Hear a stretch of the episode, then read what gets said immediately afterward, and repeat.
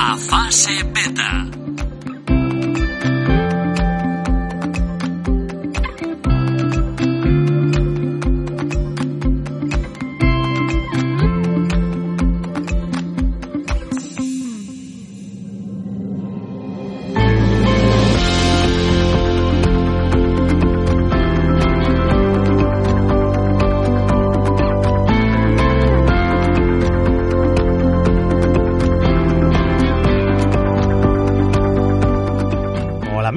Tal? ¿Cómo estáis? Saludos a todos y de nuevo aquí con vosotros para grabar pues en esta ocasión el cierre de la temporada de fase beta. De nuevo pues eh, muy contentos de estar aquí con vosotros. Y yo la verdad es que estoy realmente hoy feliz, feliz porque tenemos pues eh, la habitación llena, estamos a tope. Hoy, bueno, eh, manteniendo pues todas las distancias convenientes de seguridad, pero está esto que no cabe nadie más. Estamos todo el equipo al completo porque grabamos un programa especial que para nosotros pues ha sido una temporada pues no voy a decir dura porque lo hemos pasado genial, pero sí que es verdad que pues eh, ha sido muy divertida, ha sido pues llena de películas, series, eh, cómics un poquito. Por cierto, aquí voy a recomendar el episodio de WandaVision y de Falcon porque ahí tenéis vuestra ración y dosis de cómics. Así que pues, que digo que de todo un poco hemos tratado, videojuegos, temas, eh, entrevistas, ya habéis visto, así que de verdad que creemos que ha sido una temporada muy completa y yo creo que las temporadas hay que darles un cierre, descansamos, nos tomamos un poquito este descanso y estas vacaciones y volvemos después con la segunda temporada. Eh, bueno, ya me conocéis, soy Fran Ciudad y por aquí tengo al equipazo. Voy a ir presentando, pues no sé, al azar. Vamos a ver, tiro una moneda y el primero que me cae es, mira, eh, Juan Falco. ¿Qué tal, Juan Falco? Muy buenas, ¿cómo está usted, caballero? Pues como, como dijo C3PO en el retorno del Jedi cuando los vuelven a ver a todos juntos después de tanto tiempo, dice excitante es la, es la palabra que estaba buscando. Así que muy, muy contento de estar aquí los cinco, que ya, ya era hora de juntarnos y compartir fricadas. Y qué rápida. ¿Qué, qué, voz se ha colado ahí?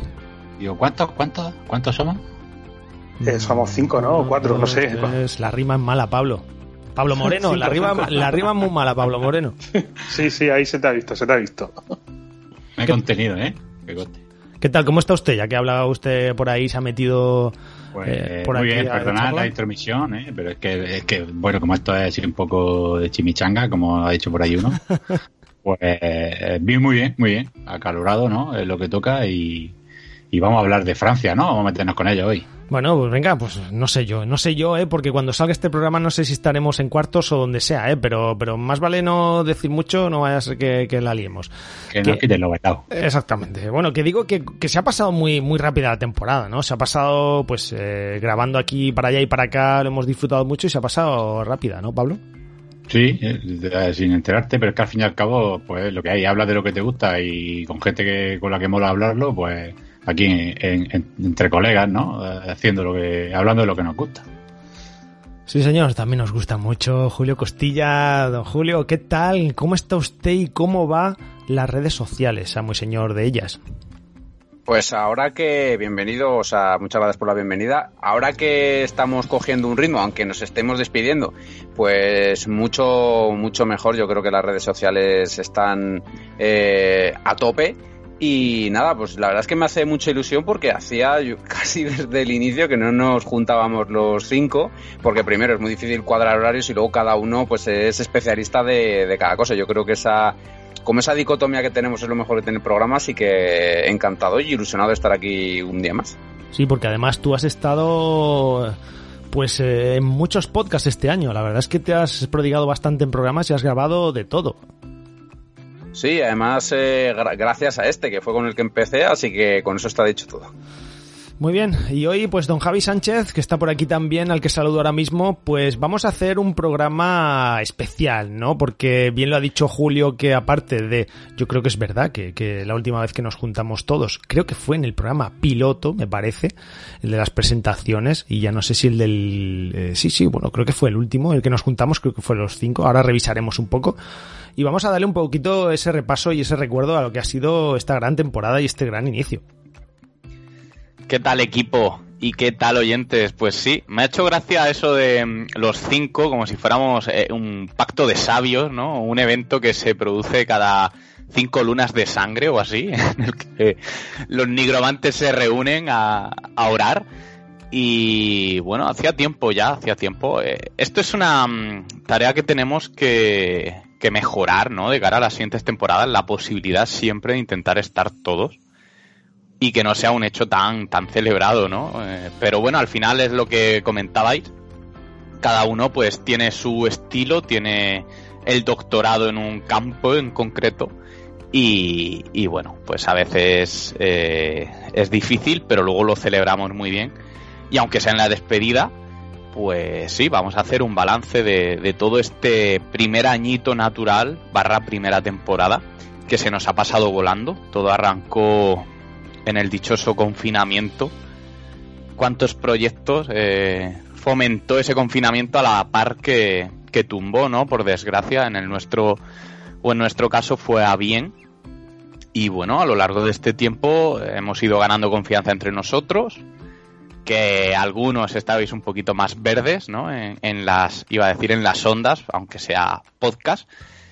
Y me alegra de que hayan salido pues frutos muy buenos como como el podcast de Julio, que hay que aplaudirlo. Así que, Fran, vamos a darle un repaso porque hay muchos detalles y, muchas cositas pues que los oyentes no sabrán y, que siempre dan juego recordar. Sí, de hecho, pues eh, ya decíamos, eh, lo que vamos a hacer, antes que nada, avisar a la gente que esto eh, lo hemos comentado, pero bueno, recordar que es un cierre de temporada, amigos, que volveremos después de las vacaciones. la fecha, pues la pondremos por ahí con, con contenido brutal, ¿eh? Porque estamos preparando cosas muy potentes, muy, muy, muy potentes.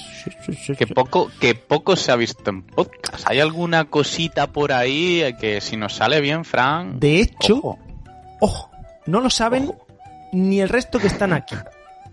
no, solo tú y Toma. yo. Paz, sorpresa evento de Sony. A ver, el resto que está. Iros a un hotel, iros a un hotel. Es que ni lo sabes. decirme que estáis, que estáis preparando un especial del Tetris. Oh, ojo, ojo, que eso hay que apuntarlo al Excel, pero ya. Oye, pues, eh, pues tiene historia eso, ¿eh? Sí, sí, sí, totalmente. No os lo imagináis, ¿eh? Sí, sí, tenemos un programa. Julio Pablo, seguro que ni de broma. Juane, a lo mejor si piensa mucho, que es un tío avispado. Bueno. Yo viniendo de dos mentes perturbadas como las vuestras, eh, prefiero que me sorprendáis y no gastar el tiempo en pensar porque pobre de mí. Lo vais a flipar, lo vais a flipar y además esperamos que dentro de poco, esto queremos prepararlo bastante bien y tenemos todo el verano para pues para meditarlo y darle vueltas. y de hecho, pues esto es lo mejor cuando uno está ahí en la tumbona tomando el solecito, ¿eh? gafitas puestas y bronceadete, pues esto es como mejor lo piensa uno. Pero aparte de que vosotros os llevaréis la sorpresa, nuestros oyentes, pues que estén muy atentos, porque tenemos programas muy potentes de sagas, de pelis, de, bueno, de todo un poco, y ya iréis viendo, pues que vamos a ofrecer contenido, aparte de distinto como siempre, pues de cosas bastante potentes. Y esto, como digo, lo vamos a anunciar por Twitter, así que muy atentos a nuestro Twitter, arroba fasebeta, que ahí estará Julio Costilla recogiendo el feedback, porque no se va de vacaciones en verano de Twitter, ¿verdad, Julio? No te vas. Eh, no, y tampoco puedo decir lo que es porque no lo sé, así que sí, solo voy a recibir el feedback por el momento. Aquí, aquí solo hay dos insiders, que, somos Fran y yo, y no se puede filtrar nada. Nada, nada. Esto es peor que el E3, ya verás tú, no es el final. Bueno, pues... Voy tener eh, que recoger mi propio feedback, ¿no? De... Sí, sí. Como decíamos, hoy vamos a hacer un repasito a lo que ha sido esta temporada. El programa pues comenzó eh, el año pasado, en 2020, ya sabéis, con el confinamiento, con la idea un poco pues esa de, sacar contenido distinto, de aprovechar pues eh, eh, el demasiado tiempo, por desgracia, libre que teníamos. Y mira, pues como otros pues programas y proyectos que durante el confinamiento aparecieron, y nacieron, pues mira, nosotros nacimos ahí y lo hicimos pues con un piloto para ver qué tal iba esto del podcast, juntarnos, porque algunos de nosotros pues no nos conocíamos y sirvió para conocernos más y de ahí salió pues este presentaciones en el que un poco conocimos, mejor dicho, dimos a conocer nuestros gustos videojuegiles. Pues sí, de hecho, ¿os acordáis de cuál fue la primera pregunta que os hice, chicos? Yo sí, no me la esperaba para nada. Para nada, ¿verdad? Creo que era la de la marca de cerveza. Favorita, exactamente. Creo que era la mejor pregunta conociendo al... Es cierto que a Pablo no lo conocía directamente, sí de oídas, como, como fui en su momento oyente de, de GameStar. Pero creo que era la mejor manera de, romper el hielo, ¿no? En, en, esa hipotética reunión friki, en esa mesa redonda, como siempre dice Juanes, y me encanta. Dice mucho, ¿eh? De una persona. Desde luego, y bueno, que era eh, para Julio y Juane, la doble J, eh, pues fue el primer contacto prácticamente con, con, el mundillo podcast. Sí, vamos, yo todavía me, noto verde en muchas, en muchas cosas. Lo que pasa es que esto al final me lo propusieron como una charla de amiguetes y, es como me siento. Eh, puedo saber más de unas cosas que de otras. No me considero, lo he dicho muchas veces, no me considero un experto en, nada. Me gusta hablar de, lo que me gusta. Y al final, pues son tardes que hemos pasado muy, muy desenfadadas, muy divertidas y hablando de, lo que nos mola. No nos engañes, Juan. seguro que grabas podcast aunque fuera tú solo en tu casa, porque eso de, de novato y de tal no pueda. La ducha. En la ducha sí, bueno, grabar. No, ahí en, la, ducha era más de cantar. bueno, pero Julio, ya no sigues teniendo esos nervios, ¿no? Cuando arrancamos la grabación o todavía tienes ahí un poquito en el estómago. No, tengo que decir que ya se me ha quitado, pero, pero porque los iniciales fueron muy, muy fuertes. O sea, yo soy una persona nerviosa y que enseguida se, se le va todo el estómago. Y eso que en este piloto no tanto, porque justo yo creo que fue un par de semanas antes, un mes, que lo, hablaba en la entrevista, fue cuando hice como mi introducción, que fue en, en, GameStar, ahí sí que estaba muy, muy nervioso. Y en este seguía estando nervioso, pero como era más en plan, más amigos, más distendido, digo, tengo opción a, a cagarle, incluso puede quedar bien. Digo, entonces, bueno, nervioso, pero bueno, fue, fue agradable, fue sencillo. La verdad es que yo os voy a confesar una cosa. Yo creo que me voy poniendo nervioso conforme van pasando los programas cada vez más. O sea que yo tengo un problema con esto. En vez de ser al revés. Yo tengo un problema. al revés del mundo. Yo voy como el Benjamin Button, tío, voy para atrás. O sea que cada vez lo llevo peor. Pero, pero ¿alguna, alguna certeza del por qué te pasa eso, Fran? Porque ya lo dije en la entrevista, lo disfruto esto muchísimo y cuanto más me gusta, más ganas tengo y cuantas más ganas tengo, más, eh, eh, pues eso, más entusiasmo porque empiece y demás y más, más ansias. Entonces. Y porque cada vez estamos más versados, Fran, y, ya dices, joder, estar al, al, nivel de esta gente se me torna difícil. claro, claro, es que yo cuando me veo aquí con los micros al lado de Julio Costilla, de Juan Falcó, tío, y hombre por supuesto. Y Pablo cuando se ah. pone a hablar de las de las webs portuguesas y brasileiras, pues me pongo bastante nervioso, tío. O cuando, cuando empieza a especular con las figuritas de cara Dune. Exacto, exacto. Mira, mira que la única que tengo sin abrir, ahí la tengo todavía como un gilipollas sin abrir. No la abras, que eso, vale una pasta. Eso no lo abras, por Dios. Eso no va a valer en la vida nada, pero bueno, ahí está el gancho. Yo, como tampoco me gustan los cabezones, eso, pues no me da mucho cuidado. Y sí, sí, Pablo, ¿Y si sí acaba valiendo algo? Pues nada, sí, sí, ahí, ahí está guardado, por si acaso, oye. Luego, luego te veo oyendo un programa de estos de la casa de empeño y lo, que cuenta ahí es el embalaje. claro, viene, el tío este, ¿no? A ver qué tengo aquí, eh, que puedo vender. El, el, sí, sí, ¿cuánto quieres? ¿5.000? Ah, te lo taso en 15 dólares. y, luego que salgas por ahí diciendo, eh, me pareció un buen trato, ¿no? Como sale todo esto que van por ahí diciendo, no, no lo vendería por menos de no sé cuánto dinero. Y al final le dan un, tercio del tercio que pedía. Y salen los tíos contentísimos. Vendrá el otro y dice, espérate que voy a llamar a un experto de Funko Pops. Sí. si es verdadero no. De todas maneras, eh, en este programa presentaciones, eh, yo recomiendo a nuestros oyentes que, le, que nos sigan, o bien desde entonces, o bien pues eh, que nos sigan normalmente, que les guste el programa, que se lo reescuchen, porque es súper curioso de siempre cuando uno habla de sus gustos personales, pues nos gusta pues saber cosas, ¿no? Y en este pues nos abrimos un poco a nuestros gustos más personales y, y bueno, está bien porque así conoces también un poco al pues al podcaster, a la voz, a la persona que hay detrás. Y aparte de, de eso, os digo, chicos, que este programa es el más escuchado de los 20 largos que llevamos, ¿eh? Este fase beta piloto de presentaciones. Este es el más escuchado de todos. Así que pues algo tendrá, ¿no? Ya no sé si fue porque fue el comienzo y dijeron, ostras, estos son buenos y a partir de ahí empezaron. Pues no, no, es bueno, vamos a ir borrándonos, pero es el más escuchado de todos. Se nos empezaron a ver las costuras. Sí, sí, Perdimos todo el énfasis en los primeros 10 minutos. Eh, yo tengo que decir que sí que obviamente recomiendo por supuesto el, piloto de presentaciones a, todo aquel que no lo haya escuchado pero tengo que decir y creo que estaréis en mayor o en menor grado de acuerdo conmigo que el primer programa como tal eh, fue muy top el de videojuegos como Clímax artístico que ahí también estábamos todos. Ah, eso te iba a decir ahí estábamos todos creo y, sí y, y metimos un debate muy interesante que, bueno, sobre todo porque la temática pues no es algo muy, muy observado en, en la podcastfera, chicos. Y me parece de los mejores programas, pese a que acabábamos de empezar y todavía pues no teníamos yo sí, porque os conocía prácticamente a todos, pero entre vosotros sobre todo, pues ese feeling. No sé qué opináis. Ayuda, claro, a, el roce, ¿no? Poco a poco vamos mejor. Yo, la verdad es que me voy acordando de los podcasts según los ve recordando vosotros, porque tengo una memoria de pez y, ya no me acuerdo ni, ni los que hemos grabado ni los que no. Fíjate, ese no tenía ni idea, pero supongo, ya sé por, ya sé de, lo que, de por dónde iba y la verdad es que se estaba chulo, sí. Vamos a repasar los programas. Pablo, pues yo este no le recuerdo, ¿eh?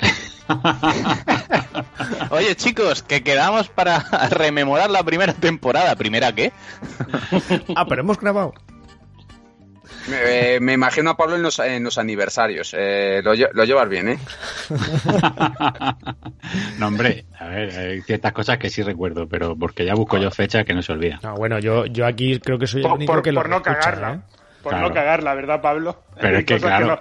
hay cosas que no puede olvidar. Hombre, ¿Te acuerdas cuando vinimos aquí, cariño? No, yo, yo no he venido aquí contigo, Pablo. Vale, pues, perdón. Pues alguna de esas tengo, no te vayas a pensar que no. Que sí que vinimos, que no, que no, que yo aquí no está en mi vida. Digo que yo. que no tienes otros podcasts, ¿no? Yo, yo creo que soy el único que, lo reescucha, ¿eh? No, no os escucháis ningún podcast cuando lo grabamos ni nada. Yo, yo sí, yo me escucho todos. Lo que pasa es que ya ha pasado el tiempo, no me lo reescucho. Pero sí, yo es lo que decías tú en la entrevista, que yo, de cara a ver fallos o incluso apreciar otras eh, opiniones que a lo mejor tú estás pendiente de, no de la tuya tanto, sino de seguir un poco el ritmo y a lo mejor no prestas tanto la atención y sirve como para escuchar mejor lo que se dice. Yo sí que lo suelo hacer. Yo es que te digo una cosa. Em, creo que este es el programa que más veces escucha. A mí me gusta reescucharlos, me gusta, porque es que ya lo he dicho también varias veces. Es que no solo, nada, porque por corregir errores lo primero, pero pero es que me gusta la charla y sobre todo, a ver, que no quede aquí muy pomposo, pero, pero es que ese tema de videojuegos como clima artístico da muchísimo de sí y se dicen cosas muy interesantes, muy, muy interesantes. Y, y da pie pues a que el que está escuchando el programa pues le den ganas de opinar. Y eso es lo mejor que se puede hacer a través de, del podcast, que la persona que te está escuchando le den ganas de decir, pues yo opino esto como Pablo o como Javi o tal o no sé qué, y, eso quede reflejado pues en un comentario o en un tuit o lo que sea. Y aquí dan ganas con este programa, creo que es el que más, porque es el que genera más debate, eh, de opinar, ¿no? De, ver qué opina la gente. Y en este sentido yo es el que más he escuchado y el que más ganas me daban otra vez de opinar. Yo la verdad es que cuando intento llevar un, tema a debate o a mesa redonda, por así decirlo, intento eso, intento pues que, sea un tipo de, de debate o de tema en concreto, pues que primeramente no se haya visto por intentar pues ser originales y luego pues que, que traiga cierta controversia no en el mal sentido sino en el hecho de, de que te invite a, a comentar es cierto de que, bueno, al ser el primero, pues no es que tenga un aluvión de comentarios. Tampoco somos un. O esta temporada hemos sido un podcast en el que nos suelen dejar muchos comentarios y eso es, pues tengamos fe de que lo iremos mejorando con el paso del tiempo. Pero creo que es el pilar básico de, de todo debate, porque al final, guerra de consolas, guerra de marcas, pues todo eso está muy visto. Incluso el videojuego, si es un arte o no pero el enfoque que le dimos, eh, como el clímax artístico, como algo que podía englobar pues una serie de artes en un mismo producto, hmm. pues, ¿qué queréis que os diga? Yo es que no lo he visto en ningún, en ningún lugar. Y, y traerlo, pues a mí me encantó. Sí, señor. Luego tuvimos eh, dos programas más eh, como, digamos, más actualidad, ¿verdad? Hablando de PlayStation 5 un poco versus Series X. Y tocamos también el Coso Tsushima. Y luego, pues ya el, este de reseñas, que cada uno trajo, pues, un, un material. Eh, trajimos series, trajimos... Eh, joder, de ese sí que me acuerdo, tío. Sí. Qué bueno, porque gracias a ese programa me vi la de Future Man. Ajá. La serie. Que no la Chula, ¿eh? ¿Te gustó? ¿Te, te viste, tío. ¿Te viste las, las tres temporadas? Sí, sí, o- sí, sí, sí. Todo, todo lo que había en el momento. Tremendo. Sí, son, son tres y ahí se quedó. Serie Sí. cortita, pero vamos, Sí. súper recomendable. y- Está súper bien, tío. Pablo, Genial, Pablo, vamos. te, te encantó Wolf. Bueno, tío. Y el cambio que pega de, es que está súper chulo, tío. Ah, Está Pero Ah, luego, cuando- luego es que luego es que también está Torque. Es que no hay que olvidarse de Torque. Hostia, ¿cuál era ese? E- Era el Wolf, el Wolf ese del futuro de la segunda temporada que se hace llamar Thor, que es el que suplanta en la en los refugiados tranquis, estos. tranquis, Eh, spoiler. spoiler, spoiler. Que solo ha pasado un año, ¿vale? Desde que hablamos de ello. Que Bueno, no y, la serie tendrá un montón más de tiempo. Oye, esto no pasa nada, hay que, hay que estar al día.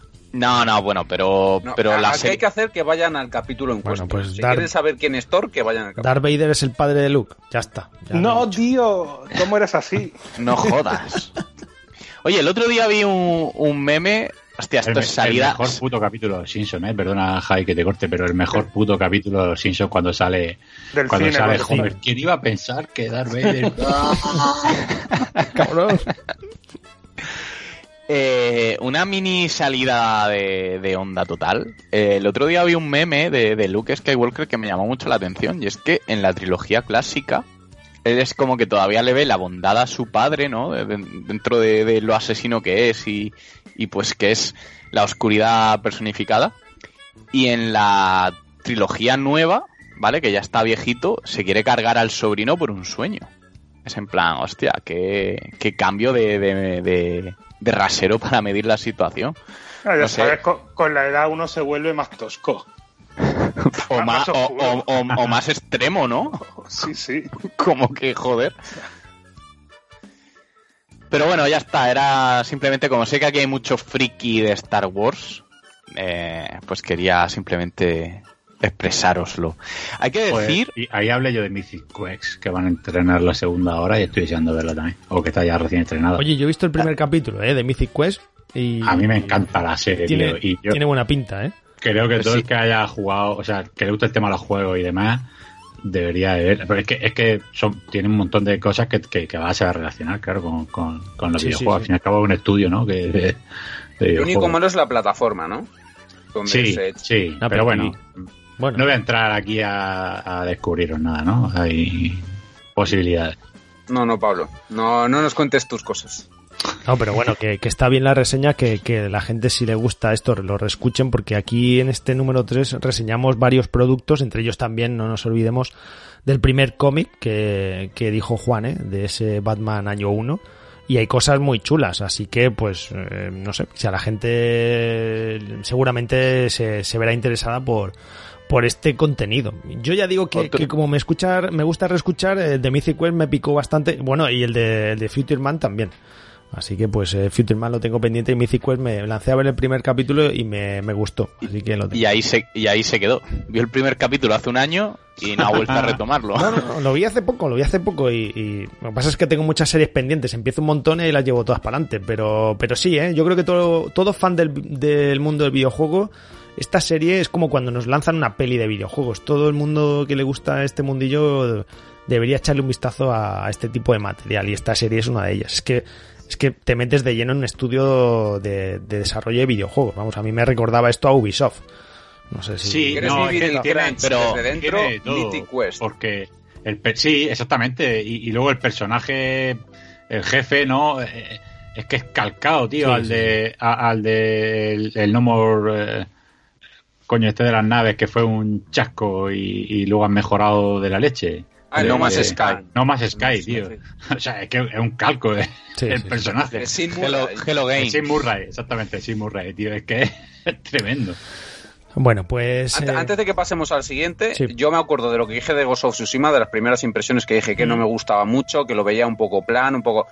Totalmente, cambio de opinión. de, quiero denostar al Julio de hace un año y es un juegazo lo que llevo jugado. Hostias, si quieres denostar. Cambiar, cambiar mi, mi opinión al otro extremo.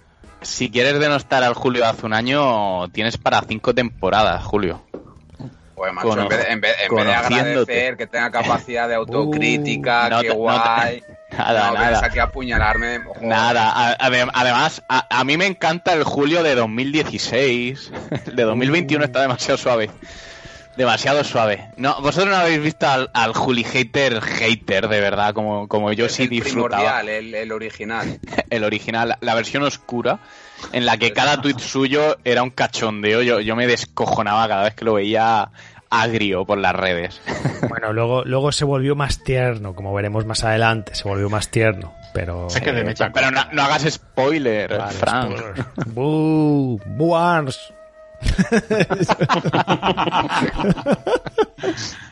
Fran, puedes salir por la puerta, tío. Tío, es que, es que, es que los Simpsons lo predicen todo. No ¿eh? matrículas de board. Por repongan matrículas de board. Tenemos que plantearnos hacer un especial de los Simpsons o algo, ¿eh? porque esto no puede ser. Ahí hay, ahí hay materia. Pero solo de frases. Vale. Hostia, pues mira. Sí, Por lo, menos, por lo menos de las 10 primeras temporadas. Alex. Salen más horas que para Rocky al Excel. Oye, no te metas con Rocky. Que vamos a hablar ahora de, bueno, mm, un especial que a mí, la verdad, me pilló un poco eh, fuera de onda porque yo Nintendo GameCube en el programa número 4 no... Bueno, estuvisteis Juan y tú, Javi. Eh, yo es una consola que no he disfrutado, pero vosotros creo que algunas anécdotas sí tenéis, ¿no? Porque fue un especial que os gustó hacer. Además es que lo, hicimos en cooperativo local, por decirlo de alguna manera. Hostia, eh, eh, para los más nuevos eso quiere decir quedar en una misma casa y jugar juntos a algo o grabar en algo. Sí, que Eso, eso se ha perdido ya. Que fue quedada, quedada analógica totalmente. Y, y ese, ese es de los que más, más recuerdo, más cariño le tengo, por el hecho de quedar y rememorar esa consola que que tantos buenos vicios nos dio hace, hace ya unos años. Sí, porque cogimos, pues, hicimos una pequeña lista en Word de pues, los títulos que considerábamos entre los dos que, que merecían estar en el programa y quedamos, creo que fue a comer, quedamos a comer y nos trajimos todos esos juegos entre el catálogo de Juan y el mío. Conectamos de nuevo la, la GameCube. Nos faltó la tele de tubo. qué guapo, eso sí que está. Ah, ese sí que sí. Volviendo, volviendo a los Simpsons. conectarla a la, a la, tele de tubo. La tuvimos que conectar a una, a una, tele chiquitita. Pero se veía muy bien. Sí, sí, pero bueno, que para hacer la experiencia más, más auténtica, más retro, más, retro eh, ahí habría molado una tele de tubo. Pero claro, ¿de dónde sacas una tele de tubo ahora, salvo que ah. tengas alguna por ahí a ramplar? A una, a una bueno, es que a una tele de tubo ya no le puedes poner ni un Chromecast. Es que ¿quién quiere ya una tele de tubo salvo el amante retro? Yo, tengo, una en la manga todavía de 21 pulgadas, una Sony Triniton, y la tengo ahí que funciona y se ve de puta madre. Pero no tengo sitio. Pero Pablo entre, entre Diógenes y el fan. se mueve ahí en un delicado equilibrio. Algún día me haré una recreativa y quiero tener una tele de tubo. Tengo mi abuela que se lo diga, abuela, no tires esta tele, eh, que la quiero yo. Pues llévatela, no, no, no, pero quédatela tú, que no tengo sitio. abuela, ponme en la herencia.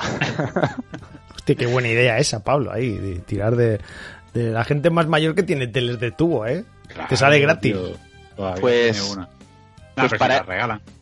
para ese programa, al final, eh, breve paréntesis, acabarán reeditando este tipo de, televisores para los gaming, seguro, en el futuro. Estoy contigo, para, seguro. las viejas, seguro. Eh, exactamente, es como algo que yo siempre he hablado con Juan, ¿eh?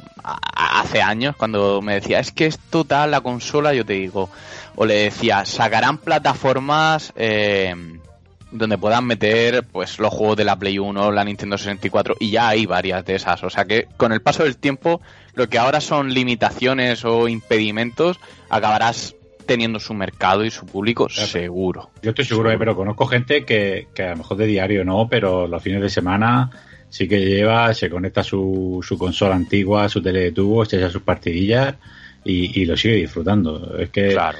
Lo visto, pues, evidentemente jugar a, esos juegos a día de hoy en una tele plana es que se ven mucho peor de lo que se ven en una de tubo. sí, luego el, encanto es, el encanto de, jugar al mando original, de la consola original, con, una tele de, de entonces, aunque joder, yo recuerdo jugar cuatro personas al Perfect Dark de la Nintendo 64 en una tele de, de 20 pulgadas o de 19 pulgadas y estar ahí dejándonos la vista, sangrando al, por Al final era jugar como desde con unas dimensiones de pantalla del móvil que tienes en el bolsillo. Sí, sí, pero con una, con una, resolución 20 veces menor que las del móvil, porque que al, dividirlo la resolución del juego se, se reducía también y, y jugábamos y lo disfrutábamos en aquel momento. Sí, sobre todo el, el sim oscuro. Ese, ese, ese bot imposible de matar.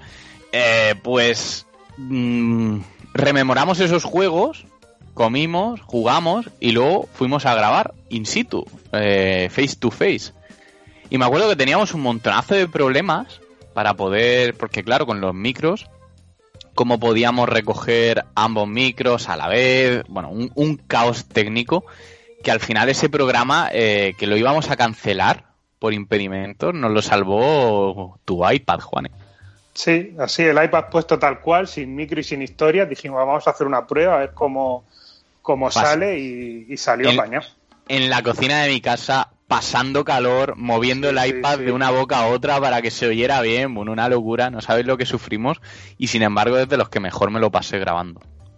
Que digo que volviendo, volviendo a los Simpson, me, me, estoy imaginando la escena de los dos señores mayores, creo que está el abuelo Abe Simpson con las botellas estas que estaban edulcoradas, no sé si es con... Con, cáñamo, sí. Con... Sí, con cáñamo y están je, Pues los imagino los grabando el de Nintendo GameCube. Pues casi. Pues... Ostras, yo es que le, tengo mucha, mucho cariño a esa consola por, por la época, por... Ostras, me viciaba yo a sacar unos juegos chulísimos. Bueno, pues, pues nada, que la gente se escuche este especial, que la verdad que da gusto eh, oír, pues eh, recordar todos estos videojuegos. Luego en el programa número 5, bueno, pues poco que comentar porque aquí pues tiramos un poco de actualidad y lógicamente teníamos que hacer un repaso a esa actualidad con la presentación de PlayStation 5. Eh, y bueno, pues no sé, un programa bien, mm, pues acorde, ¿no? A lo que estaba pasando, que era la presentación de una nueva consola. Así que bueno, no sé, un programa sin más, ¿no? Lo, un poquito de, ¿no? un poquito de actualidad, mm. que al final, pues siempre venía bien. Y bueno, pues cuando se presenta una nueva generación de consolas o una nueva consola, pues siempre da gusto hablarla, ¿no? Y, y soñar un poco, pues, qué vamos a ver en ese sistema. Y en el futuro si acaban, que seguro, sacando la Switch Pro, que es la próxima consola más inminente que vamos a tener en el mercado, pues, pues también seguramente nos apetezca hablar de ella.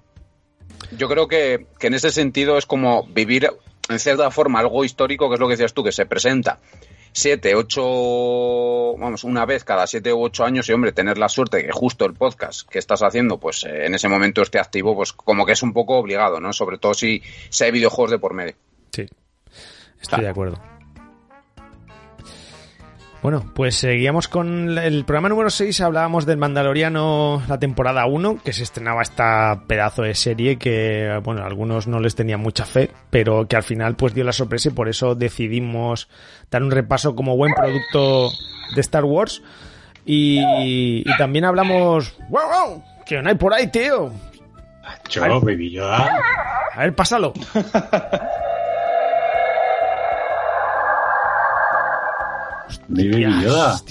¿Qué cojones? Pablo, tienes que tener, tienes que tener a la gata asustada. Sí, pues se asusta cada vez que le toco la cabeza al bichejo, sí, eso es verdad. A ver si se lo come.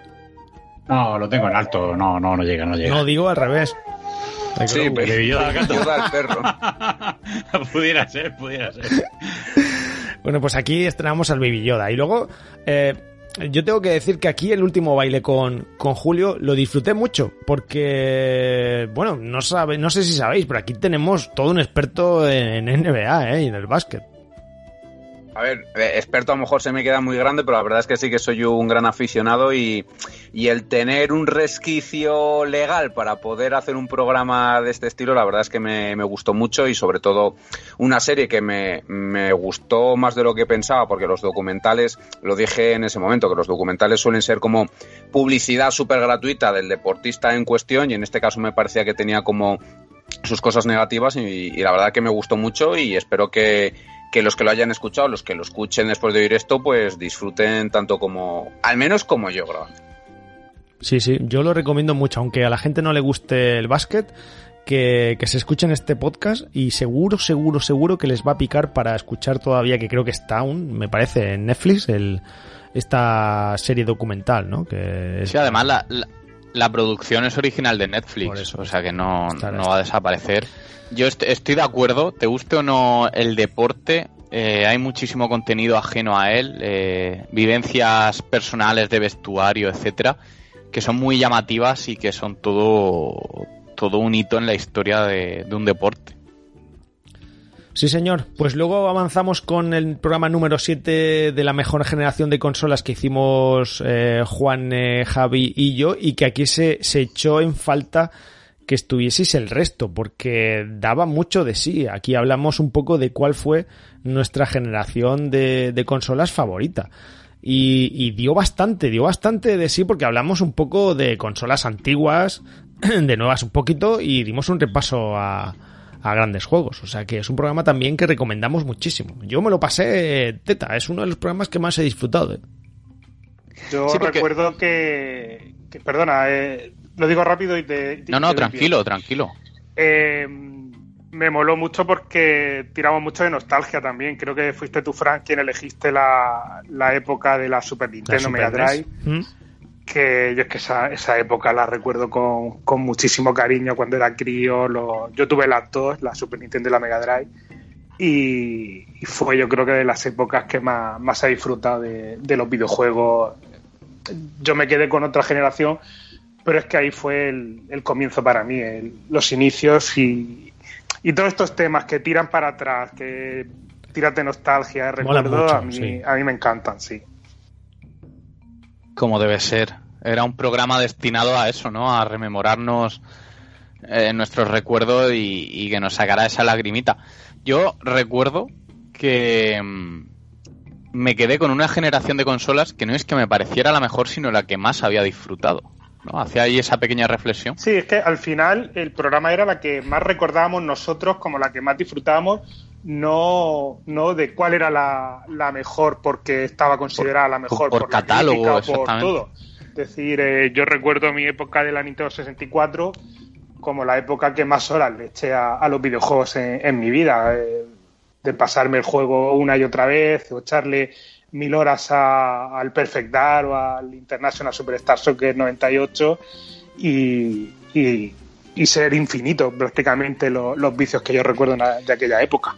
Bueno, y el otro día hice, tiré de nostalgia y os pregunto aquí, ¿vosotros os acordáis de críos cuando metíais un juego y empezabais a ver el logotipo de la marca y ya te daba algo en el interior de, alegría, de expectación, que yo ahora no, no lo termino de, de vivir igual, o lo, lo vivo de una manera mucho más ligerita y eso creo que es algo eh, cojonudo para nosotros que somos amantes de, de los videojuegos y de esa nostalgia. cuando metías un juego en la Mega Drive el Sega, eso era, una, maravilla, una locura. ¿Y el de, el de FIFA, Pablo, cómo era? Tiene game. game. Versión un eh, poco. ¿Cómo, Pablo? Eh, Estoy en el game. Es lo que decíamos, es lo que se decía antes, ¿eh? Y Sport, tiene game. Luego, sabes realmente lo que dice, pero es que lo dice de una manera, de hecho, por ahí hay un montón de memes con el, con el doblador de, de eso. Y ese juego aparte lo tengo también súper en la memoria, me acuerdo mucho porque, porque, bueno, yo es que en aquella época era más de PC y tal, pero creo que era el FIFA. Creo que era el FIFA 96, todavía era en 3D. el, primero, el primero, primero del todo que sacaron fue el 94 de la Mega Drive. Pues, Ese fue el primer FIFA que, que ¿sabes? Se lo tuve yo que, vamos, creo que no podía ni, ni poner a, más, a cierto número máximo de jugadores en pantalla, entonces jugaba mucho con los movimientos de cámara ah, para, para jugar los partidos. No, me acuerdo cómo era, pero pero era, yo sé que, era en perspectiva isométrica. Sí, sí. Y era el típico este que, que se hacía una tarjeta amarilla o roja, eh, te ponía a correr y el árbitro iba todo el rato persiguiéndote hasta que no paraba y, te, y, no te sacaba tarjeta, no podías seguir jugando. Y tenía un movimiento que era como para saltar y darle al balón de cabeza que era, bueno, evidentemente era un fallo del juego, ¿no? El portero sacaba de puerta y, como no podía echarte el balón al pie ni nada, lo que tenías que hacer era pegarle patabum para arriba a lo Clemente. Tú te ponías delante del portero saltando y la enganchabas de cabeza y la metías siempre, siempre, siempre. Y claro, cuando venía un colega y tal, a lo mejor iba perdiendo y le hacías un par de veces, empezaba a decir, cochigoles no valen, cochigoles no valen. y ya se quedó con los cochigoles. Y joder, qué época aquella, tío. Qué bueno pues, pues de este programa tenemos que hacer un remake, ¿eh? Porque faltabas tú y Julio y hubiese estado genial que hubieseis dado vuestra opinión. Pero ¿qué carajo hacíais esos días? Consolas no... Tuve una Nintendo y de ella salté a la Play 3 y a mitad de generación de, Play 3. A todo el tiempo entre medias he sido de PC. A mí me pasó un poco parecido. Yo PlayStation 1 me pilló a lo mejor demasiado pequeño, con yo diría 7, 10 años, entonces tampoco puedo hablar como con mucha propiedad. Luego PlayStation 2 la viví muy a caballo, eh, porque monetariamente es eso, no tenía muchos juegos, tenía como 5 o 6. Y luego PlayStation 3, pues ya estuvo, la cogí en 2012, o sea, ya muy alargada. Entonces prácticamente iba a hablar de PlayStation 3, PlayStation 4, entonces tampoco tenía una generación así que me haya marcado sobremanera y digo, bueno, pues tampoco voy a dejar a los que saben que van a disfrutar de verdad. Y lo que decía Javi de los logos, eh, cuando veías en pantalla, yo es que claro, ahora vas con el SSD que te carga en un minuto, pero antes era como cuando estás despegando en un avión que pasas ese punto de no retorno de o despega el avión o se estrella. hombre, antes pasaba igual, que era en plan de este es el punto de o se ha jodido el juego y la máquina o disfruto. Entonces era como cada día una experiencia en que tirabas una ruleta rusa, yo creo. Es que, eh, como bien decía Juane, la Sega Mega Drive eh, la musiquita de inicio de, la Play 1, eso es algo que a día de hoy los que hemos vivido eso, ¿no? Eh, nos lo ponen o lo escuchamos en, YouTube y nos transporta ese momento eh, con una recreación brutal. los cuadraditos estos, así como más... sí, las lucecitas que se metían ahí... Pero la Play 1, para mí, en mi caso, fue, fue emblemática. O sea, esa intro hasta que se me rompió y ya. Pero bueno. Como toca la patata eh, eh, el, puto juego de los robots de la Play 5, ¿eh? Sí. Y mira que yo, y mira que yo no las tuve esas, pero claro, las Juan Casa. Sí, sí. ¿Cuál? No, no, es Astrobot, ¿no? Es, es, es, una oda al, que ha jugado a todas las plataformas o a casi todas las plataformas de, de Sony. Eh, y para bien. O sea, es, es, la verdad es que es un juego demo o demo ah, técnica. Jase de demo, que es un juegazo. Bueno, es, es, un juegazo, es un juegazo y todo el mundo debería de, probarlo. Bueno, pues todo el mundo debería probar también este número 7 de la mejor generación de consolas. Y, y luego, en el número 8, tengo que decir que me he equivocado antes, que el programa más escuchado no es el de videojuegos como climas artísticos, sino que es este al que más eh, ha escuchado la gente es este videojuegos decepcionantes y también hablamos de la prensa especializada con las notas.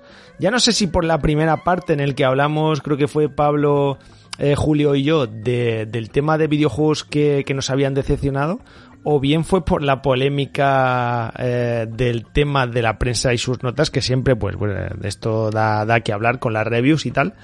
Pero este fue el programa más escuchado de los que tenemos. Chicos, no sé qué os parece, pero vamos, aquí más bien nos pusimos las botas un poco de haters y empezamos a, decir que, que había videojuegos que nos habían decepcionado y pusimos un poco a la prensa en su sitio. A la gente. Yo, recuerdo este cuando lo, lo escuché que estaba deseando entrar. O sea, no pude grabarlo en su momento y cuando lo escuché, además es un tema que, que me gusta, sobre todo el tema de, de, la prensa y de las notas y de los análisis, ya, ya no solo en videojuegos, sino también en, en páginas de cine, que, que, yo las visito mucho, que muchas veces está súper descompensado de lo que a ti te gusta, lo que crees que te va a gustar, a cómo lo trata la, la crítica para, o muy, sobre, muy sobrevalorado o, o poco o poco valorado, pero es un es un podcast que yo cuando lo, escuché estaba deseando entrar en, cada frase que decíais, como decir, me cago en todo. Qué pena haberme lo perdido. A la gente le, va el morbo. Y como es, es un tema candente que, que tiene mucha controversia. Y que sigue pues vigente hoy en día también.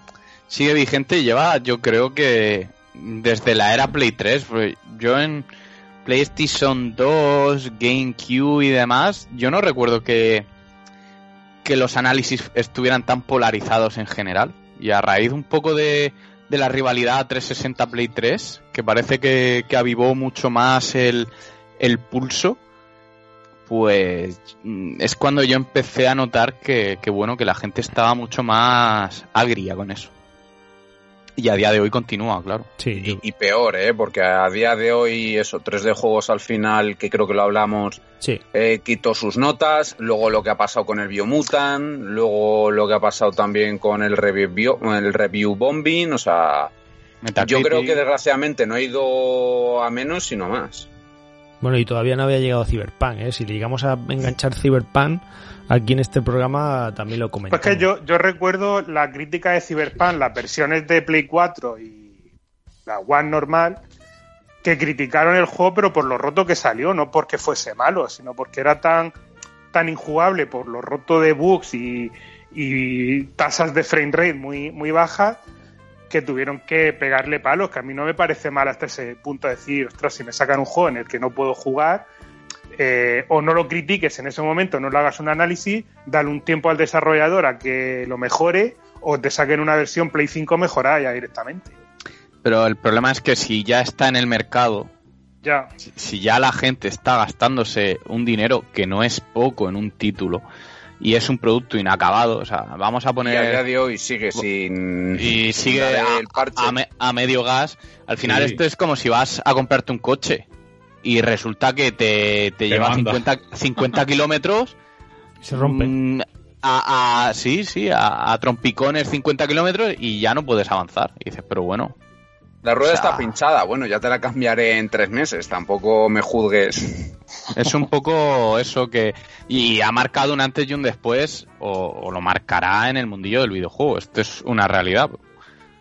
Sí, a ver, la, realidad, por, que esto lo he comentado muchas veces contigo, Javi, es que parece que la tendencia va a quiero sacar el producto lo antes posible, que sea más o menos disfrutable y ya lo iré mejorando con el tiempo. Y y estás pendiente de, que no puedes jugar al producto al 100% acabado, recién salido, te gastas 70 pavos, la gente que se gaste 70 pavos en un juego de entrada y, que te lo saquen con falta de esto, falta de lo otro y a lo mejor juegas al juego en condiciones cuando ha pasado casi un año.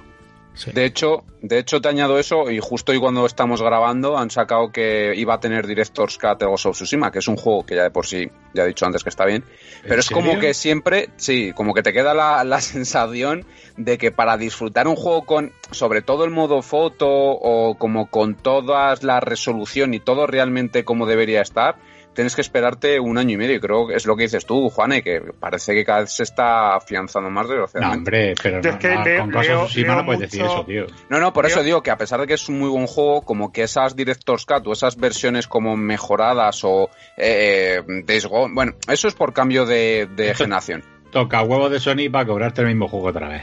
Sí, pero. Actualizado porque el Tsushima iba impecable, tío. O sea, iba perfecto en la. Hay una cosa es que te añadan contenido extra que dices, bueno, es como. A ver, también te pasa en el cine que se estrena una película y cuando pasa películas muy antiguas que te la vuelven a reeditar con un director cut o con una versión extendida que muchas veces no aporta nada a lo que es la versión cinematográfica original de momento y en los videojuegos a veces pasa lo mismo, a veces sí que es verdad que el contenido merece la pena como por ejemplo en mi caso el Fallout 3, el contenido extra a mí me encanta, le, aporta mucha más variedad al juego, sube pues más de nivel, tienes más armas, tienes más armaduras y, enriquece más la, experiencia básica del juego, pero luego ahí está la otra parte de que antes de que el juego salga a la venta, ya te están anunciando el parche del día 1, como diciendo, no me lo has puesto a la venta y ya sé que tengo un parche de 15 o 30 gigas. Y Ubisoft con los Season Pass, que hubo un momento que la tendencia era eh, te enseñamos el juego y al mes ya puedes reservar el Season Pass.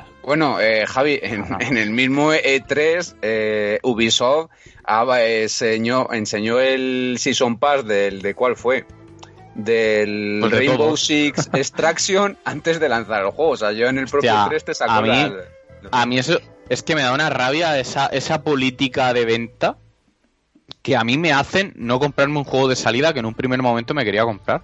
De hecho, cada vez intento comprar menos de salida porque es que me, me, parece un cachondeo, me parece ya tomarnos por el pito del sereno. O sea, ¿qué es esto que han hecho ahora con Final Fantasy VII Remake del integrado? Pues poder o la juego, de Play 5. Un juego, no, no, no, no olvídate de eso. O sea, un juego, un producto original, que me vas a hacer un remake, ok, vale. Me lo vas a vender por episodios, con la excusa de no, es que vamos a meter más historias, que vamos. Venga, vale, uff, el que lo quiera, ¿eh? Yo no lo quiero. Rellenado, rellenado. A, más no poder. a más no poder. Pero de todas formas, el problema ya no solo es eso. Es que... Fran, Fran, déjame que termine. Un segundito, si termino enseguida lo haces por episodio, vale, no es problema. Pero que luego encima del episodio 1 me saques una reedición con un DLC, que además un DLC de historia relativamente interesante para los que quieren enterarse bien de todo. Hostia, que esto ya em, es un cachondeo. O sea, es, un cachondeo, o sea, episodios y luego entre episodios, ediciones de episodios con expansiones. Venga, hombre. Sí, yo, lo, último que Sí, perdona, Juan. Yo decía que.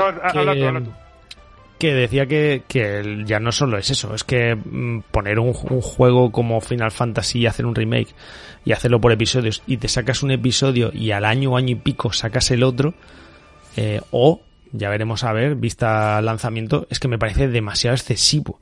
O sea, es que es empacharte demasiado de un juego que no da para tanto y eso a los fans tampoco les gusta. O sea, que me saques, por ejemplo, un Walking Dead por temporadas, por episodios y que, no sé, a los tres meses saques el segundo, a los dos o tres meses saques el tercero.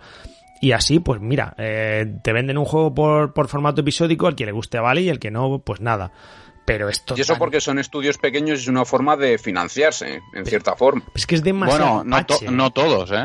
Pero vamos, que que ya, ya han dejado claro que, o el, que el modelo de episodios no está siendo nada rentable. O sea, aquí lo estamos viendo con Final Fantasy VII porque es una franquicia, es una marca y es un título en concreto que mueve mucho. Pero afortunadamente estamos viendo que no están aflorando eh, estos métodos. Y es lógico. Sí, por eso este audio ha sido más escuchado.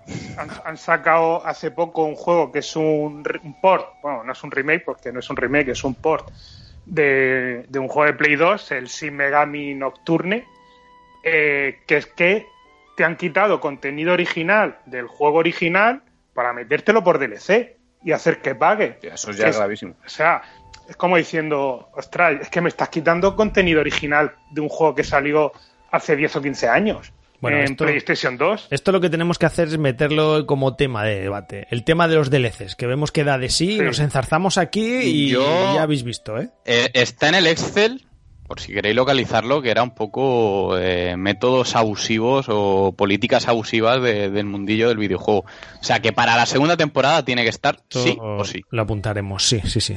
De todas formas, yo prefiero un DLC que, un Director's Cut, ¿eh? que te hacen otra vez comprarte el juego y esto es un rollo. Bueno, no nos enrosquemos más con esto porque, porque ya habéis visto que tiene tela.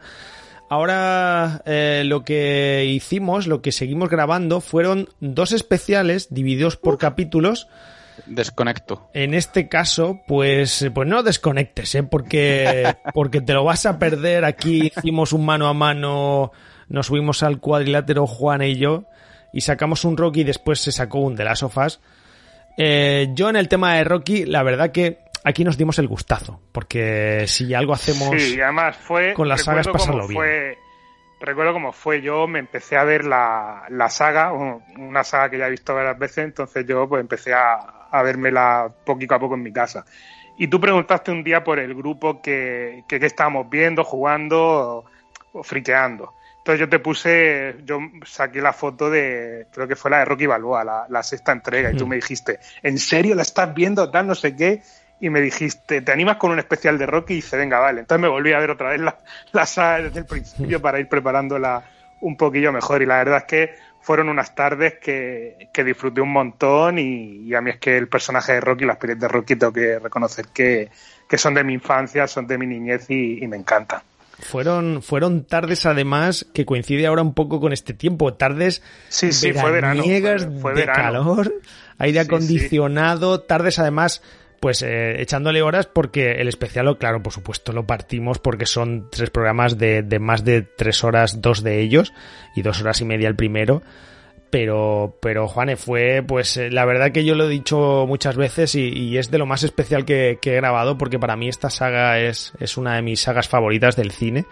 Y grabarlo ahí contigo, estuvo genial la experiencia, dividirlo en partes, vernos las pelis de nuevo, recordar pues anécdotas, curiosidades y yo invito a la gente, eh, porque es que ya no solo que seas fan, sino que, que, que te guste el cine épico, deportivo y que vas a encontrar pues personajes personajes entrañables.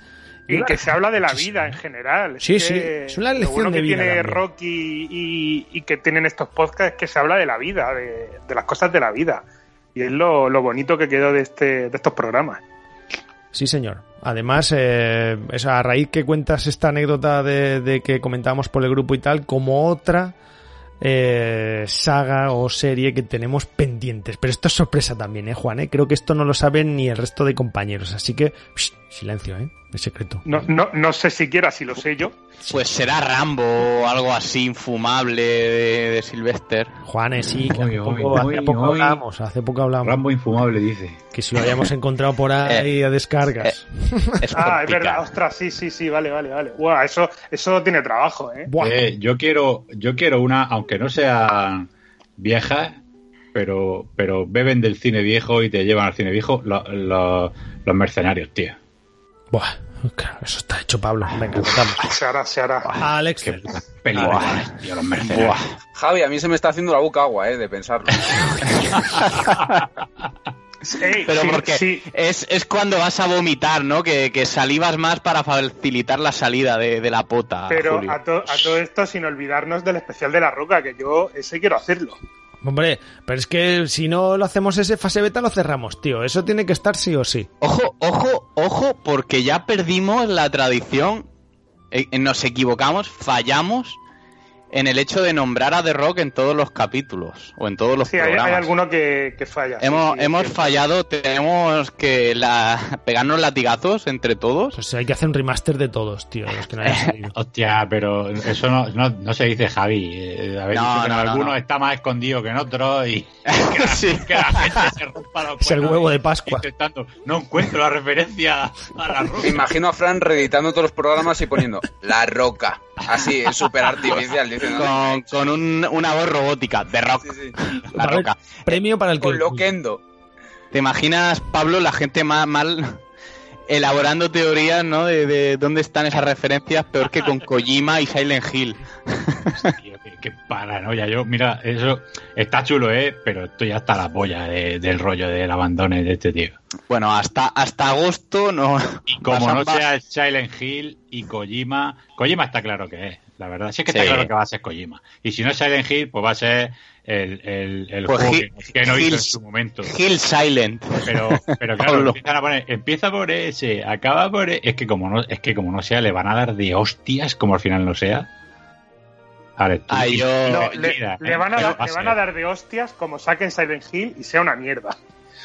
Bueno, si está el Koji detrás, yo me imagino como mínimo una fumada importante es, pero confío. Bueno, pero escucha, Silent Hill sin Kojima ya era una fumada, ¿eh?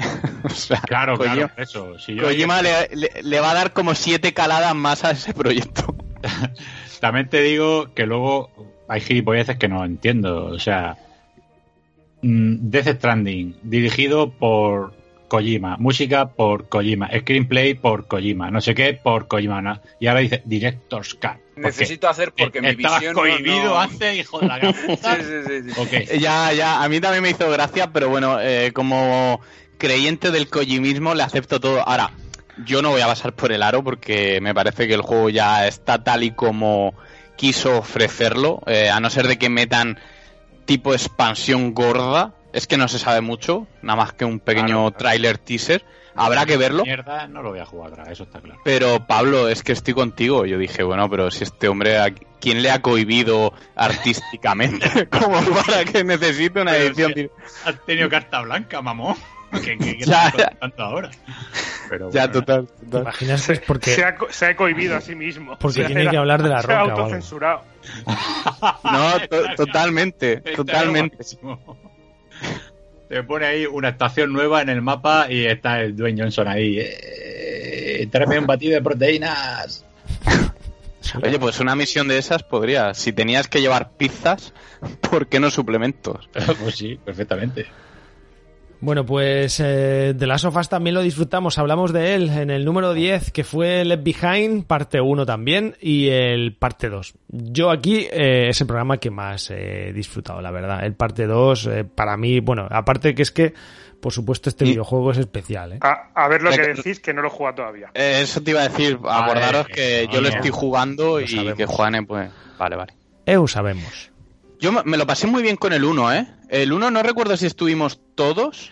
No, yo no, yo no porque lo tenía muy lejano en el tiempo y no me daba tiempo a rejugarlo y no, pues iba, fuimos... Pero el 1 no lo ha jugado tampoco, Juan, ¿eh? El 1 sí, pero lo jugué hace... Vale, pero lo jugado, el 1 de expansión lo jugaste. Eh, la expansión no, he jugado el 1... No, sí, la expansión también, creo que la expansión también la jugué. ¿Lejano, Juan? ¿Lejano? Lejano, lejano. Vale, ahí está, ahí, está, ahí está el huevo de Pascua. Ahí está, la pista. Venga, vaya. Madre mía, pues verás cuando descubra que, que, que Eli es gay. Y, no es la película de Horizontes Lejanos. Eso es. Ahí está el huevo. Pues, pues fue un programa que lo pasamos muy bien porque además yo no sé si dio la casualidad de que yo lo estaba rejugando eh, de cara a el primer título, no porque tuviera ya el 2, que el 2 lo estoy jugando ahora sino pues porque me pilló en ese momento y vosotros estabais con el 2 y decidimos de hacerlo y fuimos desgranando toda la toda la historia punto por punto que me gustó muchísimo y comentando pues las sensaciones vividas en, cada parte del argumento. Es que hacer un oh. videojuego así eh, fase por fase es una pasada. O sea, el comentar como una película fase por fase, escena tras escena, es como revivirlo. Y eso aquí fue, muy especial, tanto en el 1 como el 2. Porque cuando más lo tienes fresco, lo vuelves a recordar de esta forma, con amigos comentándolo, como eso no hay nada. Y bueno, si ese videojuego para ti es top, de lo mejor, pues es, es, un disfrute. Y sobre todo que es un juego que, que está muy orientado a la narrativa y eso te da más con el 2, yo creo que con el 1, a más especulaciones, más debate, más opiniones, más qué te parece esto. O sea, como que da mucho más lugar a hacer un podcast por, por su naturaleza, porque si es un juego como más eh, eh, rescatable a nivel mecánico, a nivel jugable es más difícil, pero es que es un juego que te da mucho eso a charlar sobre él, como una película.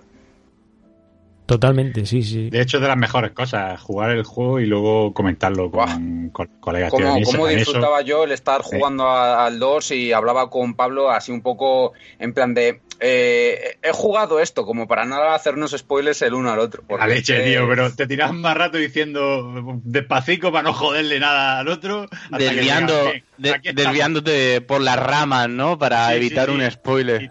exactamente, llegando poco a poco hasta el sitio para ¿Has visto ya el camión de lado? Que hay un cromo dentro, sí. No me suena, vale, pues nada. Del rollo de. Ha llegado ya un punto en el que hay una cosa que es tremenda y dices. puede, puede que sí, puede que no. Siempre te, encuentras al amigo cabrón que intenta hacer eso de una manera.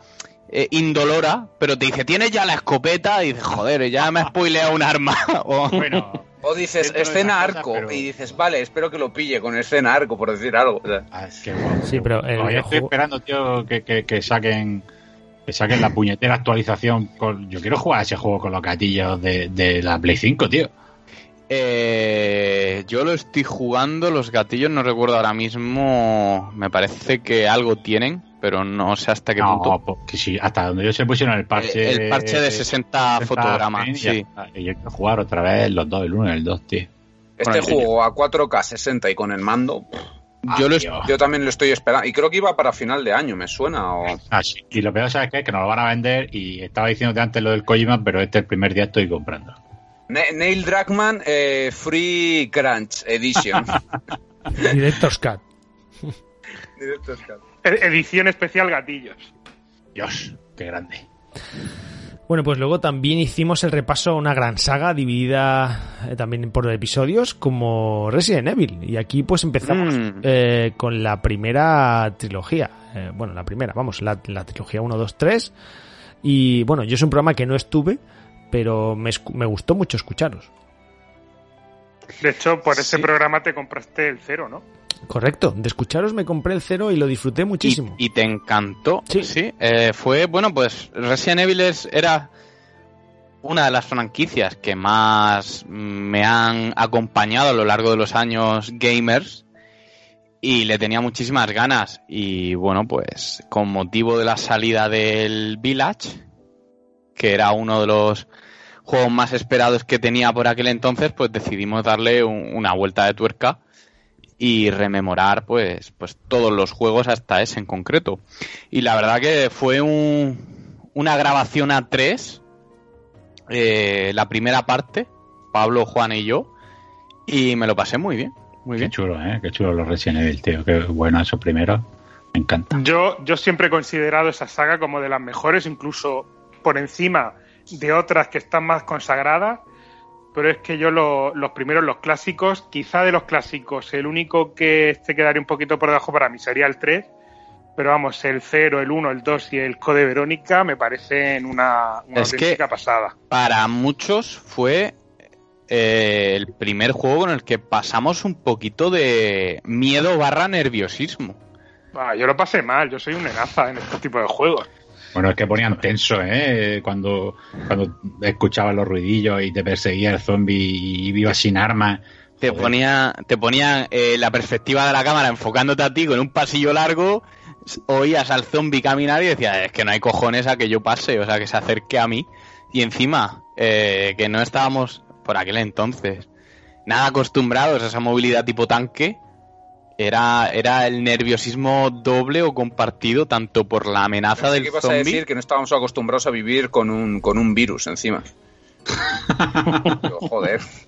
No, no, pero es que es verdad lo que dice él. Y encima el control no era muy fino, sí que en la cabeza les reventaba y tal, pero era complicado darle y tenías que esperar hasta a que estuvieras cerca que te enganchaban. yo creo que Al lo- final ibas lo- con el culo apretado, más apretado que la vascar en chueca. Lo- los, disparos, los disparos en la cabeza eran casi aleatorios, porque el juego o apuntabas o arriba o abajo, pero no podías calibrar el apuntado para decir Sí, apunto justo sí, en la. Claro, en por la- eso si esperaba se te echaba- que estuviera cerca para darle en la cabeza, pero Claro. la recaba que te cogiera. si se te echaba encima, pues apuntabas arriba ya, casi al borde de, de que te agarrara, y podías intentar darle.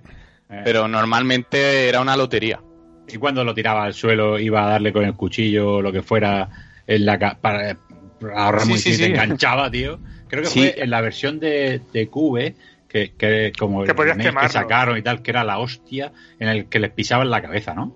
Y podías en el quemarlos. Los quemabas y había, había algunos zombies que una vez que los matabas eh, volvían a revivir, salvo que quemaras el cadáver. Entonces esos ya no volvían a revivir, a revivir en ningún momento. Buah, menuda putada. Los zombies siempre molan, ¿eh? Donde esté un zombie es un buen videojuego. Yo, para mí, es el peor enemigo sobrenatural que, que hay así en cuanto a ficción. Molan un montón. Para mí, ¿eh? O sea, el, el agobio O sea, que te produce no. una marabunta zombie no te lo da un vampiro. Ni, ni, ni hombres lobos, los Ni hombres hombres lobos no, lobo. nada, ni, ni vampiros. Nada, ni- nada. Pero, pero de estos que no corran mucho y que no cojan metralletas. No, no, o si corren, pero sin coger un hacha, ni que te la lancen, ni que te hablen en mexicano. Vamos, que, Nada. Que los zombies estos de la peli esta del Zack Snyder este, ¿eh? Era Zack Snyder, me parece. Uf, qué mala, tío. No, la, la, pero la, Sí. la, la de los zombies que corrían. Sí. No, no, la, última.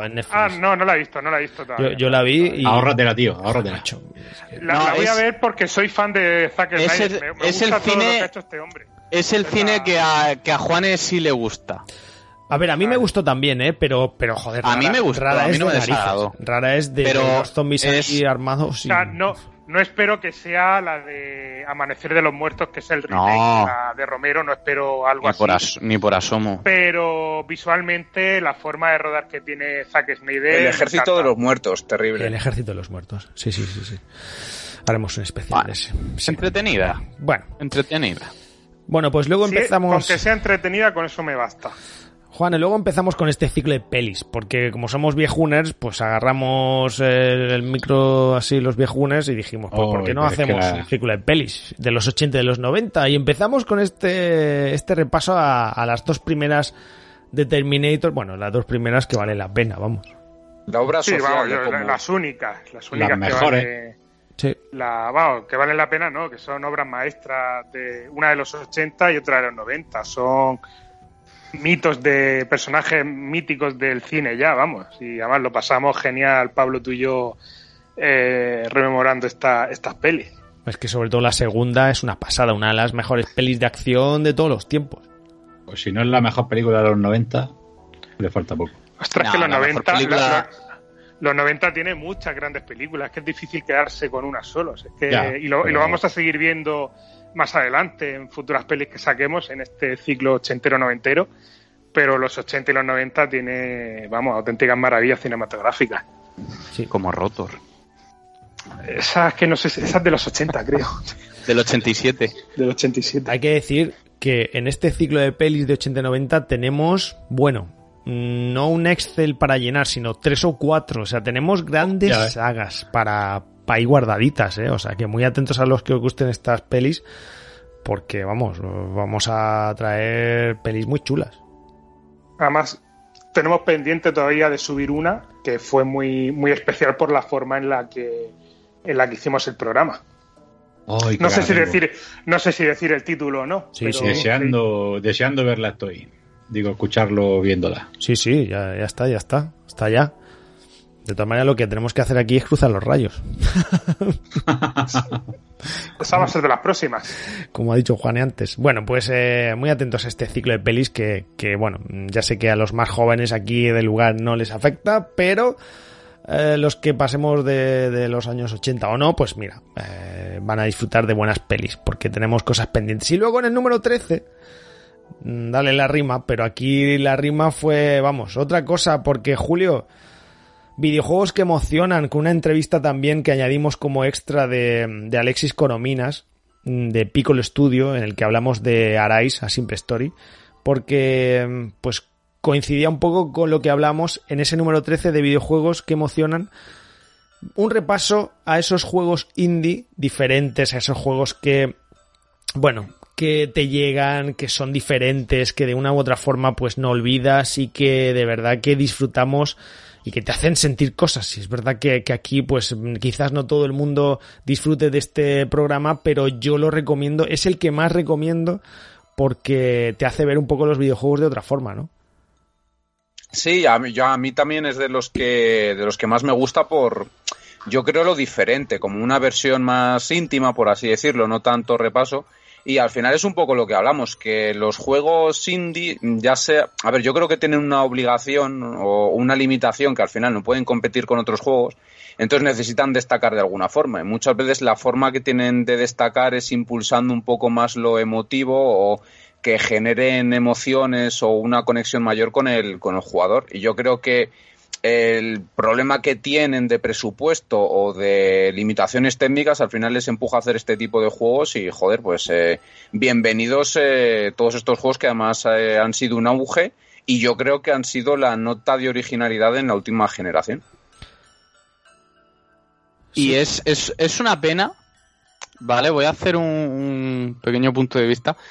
Es una pena que, que ese tipo de juegos, más allá de, del estudio indie que tiene un presupuesto reducido, pero grandes estudios no se atrevan a llevar ese tipo de juegos a una superproducción. Sin embargo, pues afortunadamente alguien como Kojima sí lo hizo, ¿no? Es, esos juegos de viajes, sentimientos, experiencias eh, sensoriales, de un único protagonista o es, es una pena, ¿no? Y, es para reivindicar de que muchas veces, por miedo al fracaso, sí que es cierto de que no son juegos que vayan a vender con un tirón comercial ni nada, pero habría a veces que poner una apuesta en valor de esos proyectos, porque luego a la gente le gusta o a la gente le cuaja. Total. tenemos, tenemos, el ejemplo de Death Stranding, ¿no? Eh, sí que es cierto que tiene pues a un gran creativo detrás que tiene su fandom, eh, acompañado de, de, un apoyo de un estudio, de ser un juego exclusivo. Y eso pues ayuda, ¿no? Pero creo que si se potenciara un poquito más por parte de grandes estudios, pues unas producciones un poco más serias, pues saldrían auténticas obras y probablemente a muchísima gente le redescubrirían un género que ahora mismo predomina en lo indie. ¿Sabes eh, a razón de esto cuál es la mayor crítica que le hago yo a la industria a día de hoy? Que, o a los estudios, mejor dicho, a las editoras o demás, que solamente miran por el dinero, que obviamente entiendo que miren por el dinero porque no son ONGs y son empresas y cuanto más dinero consigan mejor.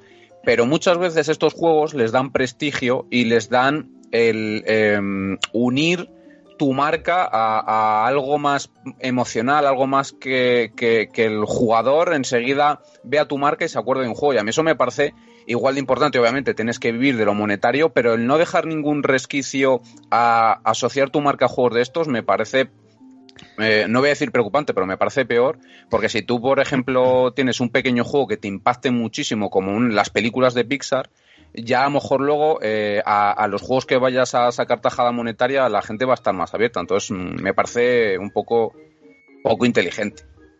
A ver, al final estamos todos de acuerdo, el sector del videojuego es un negocio y cada vez más acentuado.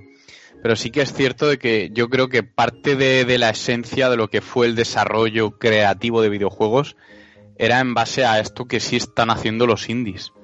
Entonces es triste ver, aunque sea lógico, porque obviamente hay que pagar facturas y los costes de, un videojuego son muy elevados. Desarrollar un videojuego es muy caro. Entonces, lo, puedo entender, pero a su misma vez da pena ver que no se apuestan por ideas más originales y no tan comerciales, cuando primeramente el medio o el sector invitaba a eso. Sí, sobre todo en los triples A, ¿eh? Porque luego, luego los juegos indie con menos presupuesto, pues se pueden atrever. Que fijaos que es complicado, ¿eh? Yo no sé si, si, porque lo más fácil para, para estudios pequeños y juegos indie así, pues tal, es apostar un poco, pues, pues por el, el, el diseño más minimalista y menos aspecto audiovisual, pues a lo Journey y a los tantos otros que, hablamos en este, en este videojuegos que emocionan. O sea, lo fácil hubiera sido, pues eso, apostar por algo pixelado, algo más sencillito y tal, y no intentar de, de llegarte tanto.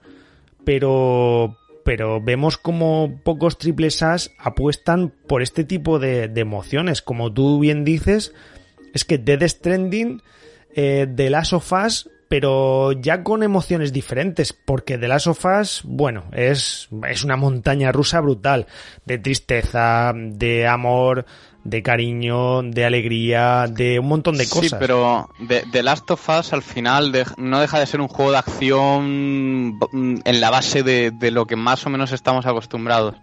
Un Death Stranding no deja de ser un pseudo walking simulator ¿no? Eh, llevado un poco a más. Entonces, sí que es cierto que The Last of Us eh, juega muchísimo con los sentimientos y con la narrativa, pero el hecho de, por ejemplo, el título este al que, a ti te encantó, que no me sé ahora el nombre del ancianito, del viejo que va con la mochila caminando y es en scroller.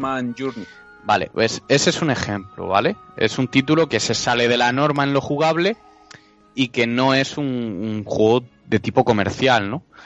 Entonces, eso es lo que a mí me da pena que los grandes estudios no saquen producciones, quizás porque tampoco necesitan, ¿no? Eh, esa inversión de dinero y tampoco nos vamos a enrocar en este tema. Podríamos tratarlo de cara a la segunda temporada. Pero sí que es cierto de que hay ahí algo que, que reivindicar, que no todo es Call of Duty, no todo es un shooter, no todo es sigilo, acción, no sé, que hay, hay más allá y creo que el desarrollo de videojuegos eh, es un elemento cojonudo pues para hacer que las personas conecten con, ese proyecto sentimental que, un creativo quiera reflejar. Bueno, pues eh, no sé si Julio querías apuntillar algo más respecto a este programa. No, no, no. Vale, pues está dicho todo. De hecho, eh, emplazamos un poco a nuestros oyentes a la próxima temporada porque en cuanto a este tema habrá novedades. Como dice Javi, y como estamos planteando por ahí cositas, sorpresas ¿eh? con este videojuegos que emocionan, que tuvo éxito, que fue de hecho, fijaos, el, que más comentarios tiene, es curioso. Y, bueno, quizás, no sé, amenazamos con una segunda parte, ya veremos a ver. De hecho, ya digo que tenemos eh, respecto al tema este cosas preparadillas por ahí y pensadas. Y, bueno, respecto al tema, pues recomendar este extra con, con Piccolo Studio, con Alexis Corominas, que nos habla precisamente de todo el tema de la industria. Y bueno, es, es verdad que vale la pena tener un punto de vista de un profesional que está metido en el sector y que te puede dar una opinión mucho más cercana. Bueno, pues el siguiente fue, eh, aquí lo disfrutamos bastante porque fue creando nuestro videojuego favorito hablamos un poco de cómo sería nuestro videojuego y salió, salieron ideas muy locas pura fantasía ese programa. Sí, vamos, aquí, aquí se nota que os fumasteis algo, ¿eh? Antes Ya ves. ¿Aquí no, no, estabas tampoco, Juan, eh? No, no, este sí que lo escuché por ver los de Pario Pario. Súper chulo, a mí me encantó. me este encantó. No, no pude, no pude. Juan se ha, se ha, perdido las dos fumadas, este y el, y el de las, em, vamos, no las emociones, el de los aparatos futuristas, las nuevas experiencias en los videojuegos. Buah, Dios, es verdad. Qué chulo está ese. También. Oye, pues eh, eh, eh, me estoy dando cuenta de que hay muchos programas muy chulos, ¿eh? Hombre, hombre, hombre, a ver qué te crees, que esto es fase beta. Pero tío. No, no, totalmente, pero bueno, a ver. Es decir, que a ver si resulta que ahora grabamos bien. No sé si grabamos bien, que yo creo que sí, o al menos lo intentamos con todo nuestro esfuerzo. Eso, por supuesto. Pero a lo mejor mirándolo desde la humildad, ¿no? A mí no me gusta nunca ostentar nada de lo que hacemos, pero si me para a mirar punto por punto ahora mismo con vosotros, me estoy dando cuenta de que, joder, hay un montonazo de temas eh, súper chulos y mucha calidad humana por parte de mis compis. O sea que... aquel, aquel oyente que, que no, no haya escuchado algún programa por que a priori no le interesa la temática, que le dé al menos un intento porque no se va a arrepentir. Lo de los temas chulos quizás será porque los elegimos nosotros. Entonces, puede ser. Jodido sería que eliges tú el tema y digas, vaya mierda de tema el que me toca hoy. el próximo programa que decida va a ser de un tema de mierda. De hecho, una de las cosas que hemos hablado en las entrevistas es eso, un poco que disfrutamos haciendo esto porque nos gusta hablar pues eso, de lo que nos gusta, de nuestras aficiones, de sea cine, series, eh, pues videojuegos, lo que sea. Sí. Es llevar la batuta de decir, mira, me apetece hablar de esto y lo voy a hacer. Y quien, quien de mis compis se quiera animar, pues cojonudo. Y la aleatoriedad, porque dentro de los videojuegos es eso, creando videojuegos favoritos, hablando de nuevas tecnologías, hablando de juegos que emocionan, eh, películas, pues cine de los años 80 de acción, menos acción, de, de deporte, es que es de todos, es que al final, aunque sea del mismo género, por así decirlo, yo creo que hay de todo, que es la principal ventaja o el principal valor que yo creo que tiene este podcast. Sí, Fijaos que de hecho en el siguiente programa de jefes finales vuelta a lo mismo, un tema un poco más diferente que muchos podcasts no tocan y que hablamos pues aquí en un momento, en este caso fue más bien un mano a mano entre Javi y yo, eh, pues eh, de esos jefes finales que pues nos impresionaron y que de aquí podíamos sacar parte 1, parte 2, parte 3 porque este, este me jodió perdérmelo, tío. Este da para muchísimo porque jefes finales hay a montones. Nosotros porque odio los putos jefes finales.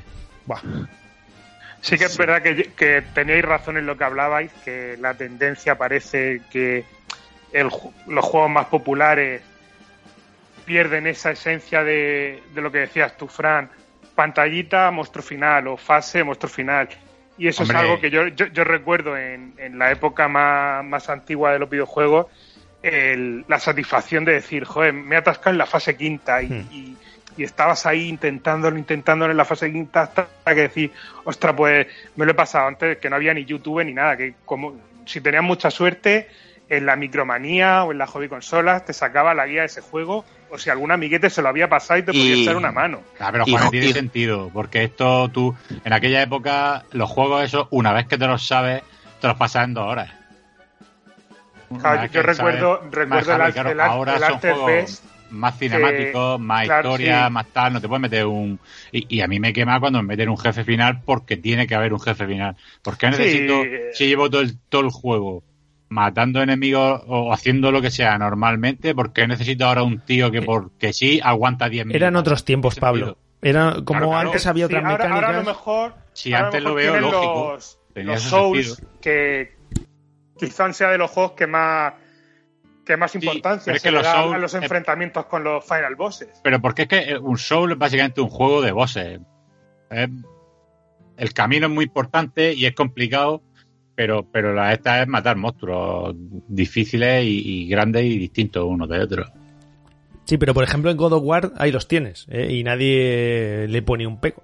O sea, claro, una pena, ni, Pero porque está acorde con una jugabilidad que es difícil. Yo estoy con Pablo que lo que me jode es llevo 20 horas jugando más o menos bien y de repente me meten un pico de dificultad infrahumano. No, no, no. surrealista que dices, pero esto a razón de. Tiene, tiene que estar ajustado, pero, pero un jefe final bien adaptado y tal es una pasada. Es que es una pasada. Bueno, eh, ¿qué jefe final de God of War 3 no está de puta madre metido?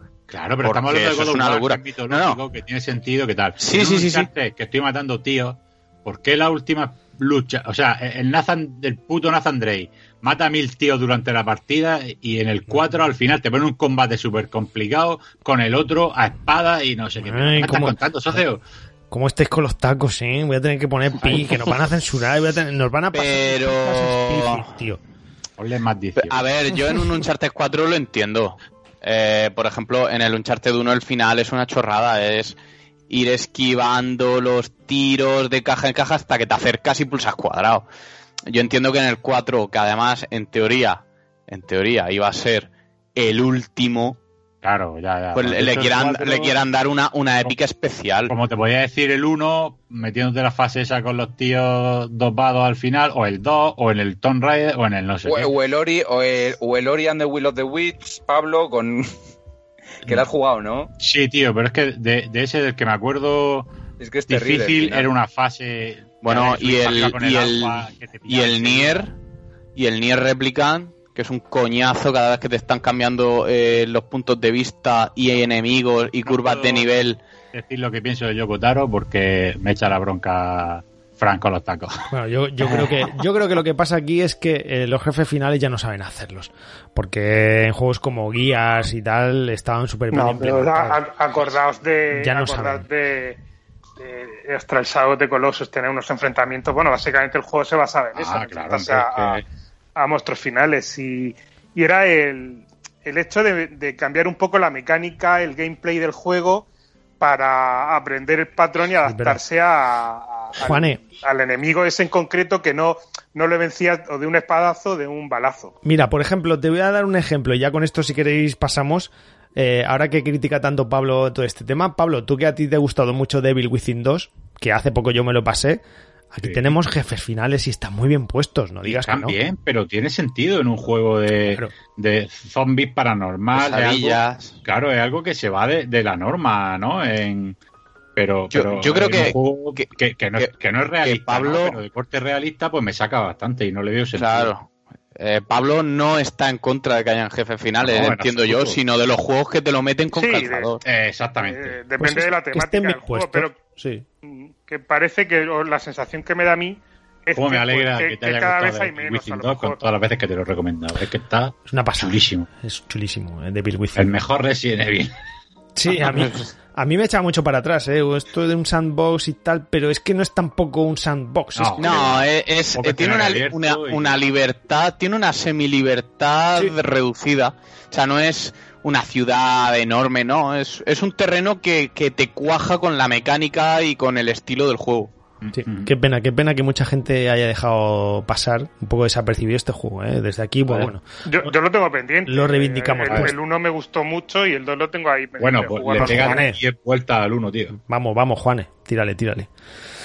Vale, bueno, eh, también hablamos de zombies en el número 16 del 4, 5, 6 y 7 de los Resident Evil. Aquí aprovechamos y hablamos de, después de la trilogía, pues de los que vinieron después. Un, un programa también bastante chulo, yo disfruté mucho. Y bueno, Pero reconócelo, Fran, disfrutaste porque hablaste del 6. Sí, ay, qué rico. ay. Tenía que decirlo. Que, que es mejor de todo. la próxima vez que pongan de oferta el pack, este de 4, 5 y 6, me lo pienso comprar. El otro día me comenta un amigo, bueno, eh, es que están en oferta, ¿cuál me compro? ¿Cuál me compro? ¿Cuál, me compro? están en el store. Y yo, pues... Quiero, quiero perderlo de amigo. Dice, me, compro el 5 o el 6 o el 7. Y yo pensando, hostia, le voy a decir el 6. cómprate el 6 el 6 que son tres juegos en uno. Eso le dije. Porque de hecho, él me lo dijo, dice, me voy a comprar el 5 seguramente. Digo, hombre, es que el 5 está un poco tal, es mucha acción digo, el 6 tiene tres campañas, tiene más variedad. Pero, pero no sé, digo, bueno, venga, cómprate el 7, que creo que lo vas a disfrutar más, y ya está. Así que bueno, eh, en fin, eh, yo lo disfruté, a mí me gustó mucho, pero bueno, de todas formas hablamos aquí, le dimos un repasito, así que los fans de la saga Resident Evil tienen que echarle un vistazo porque, porque bueno, eh, sean mejores o peores juegos, hablamos de ellos un poco. Y no, pero los tratamos con cariño. Sí, sí, todos, todos, todos. sí, de hecho, esto es algo que no hemos comentado, pero creo que va implícito en, en todos los podcasts. Aquí pues hombre, puedes tener una opinión mejor o peor, pero no vamos a traer sagas para despotricarlas, o videojuegos, o pelis. Nada de criticar, si lo traemos es para disfrutarlas. Entonces te puede gustar más, te puede gustar menos. Salvo la calavera de cristal. Si se critica, que sea en base a una lógica. la calavera de cristal, Julio. Yo era de los que defendí esa película. Pero si fuiste tú el que la trajiste. No, no, y yo, pero claro, luego te pones a analizarla y, hombre, tampoco se puede faltar a la realidad, ¿sabes? Vaya, hombre. bueno, pues tiene... Me, costó verla, ¿eh? Me eh, costó verla. Tiene sus fallitos y obviamente no las puedes comparar con las tres primeras, pero, ostras, es una película muy disfrutable, está muy... muy pero vamos a ver, ¿no la metimos para que entrase Julio al especial de Indiana? A ver en qué quedamos, Julio. Por no haberme invitado, si ya sabes cómo me pongo, ¿para qué me invitas? muy bueno ese, muy bueno.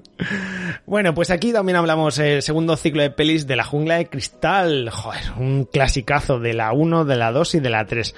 A mí me encantó revisionar estas pelis. Qué guapa, a mí también.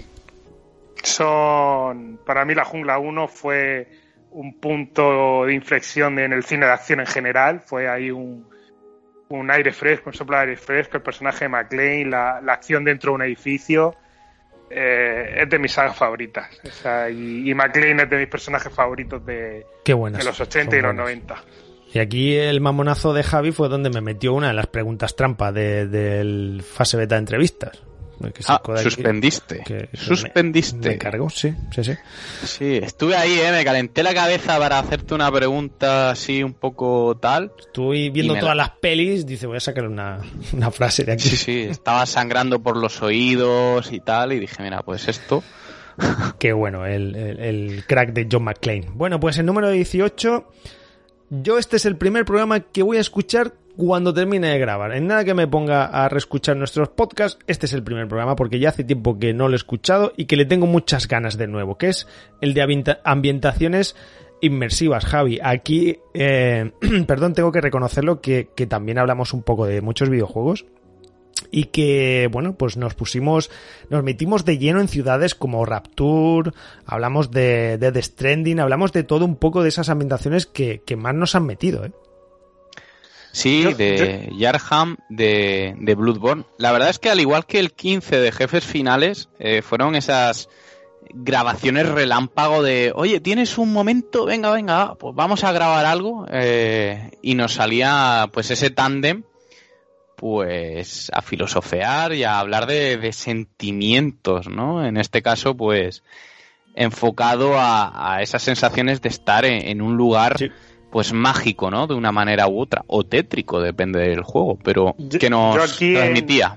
En, este programa eché de menos eh, que no mencionarais la ciudad de Vice City, porque, bueno, no es que sea fantasía o... Parte 2, Juane, parte 2. Este es uno, Juane...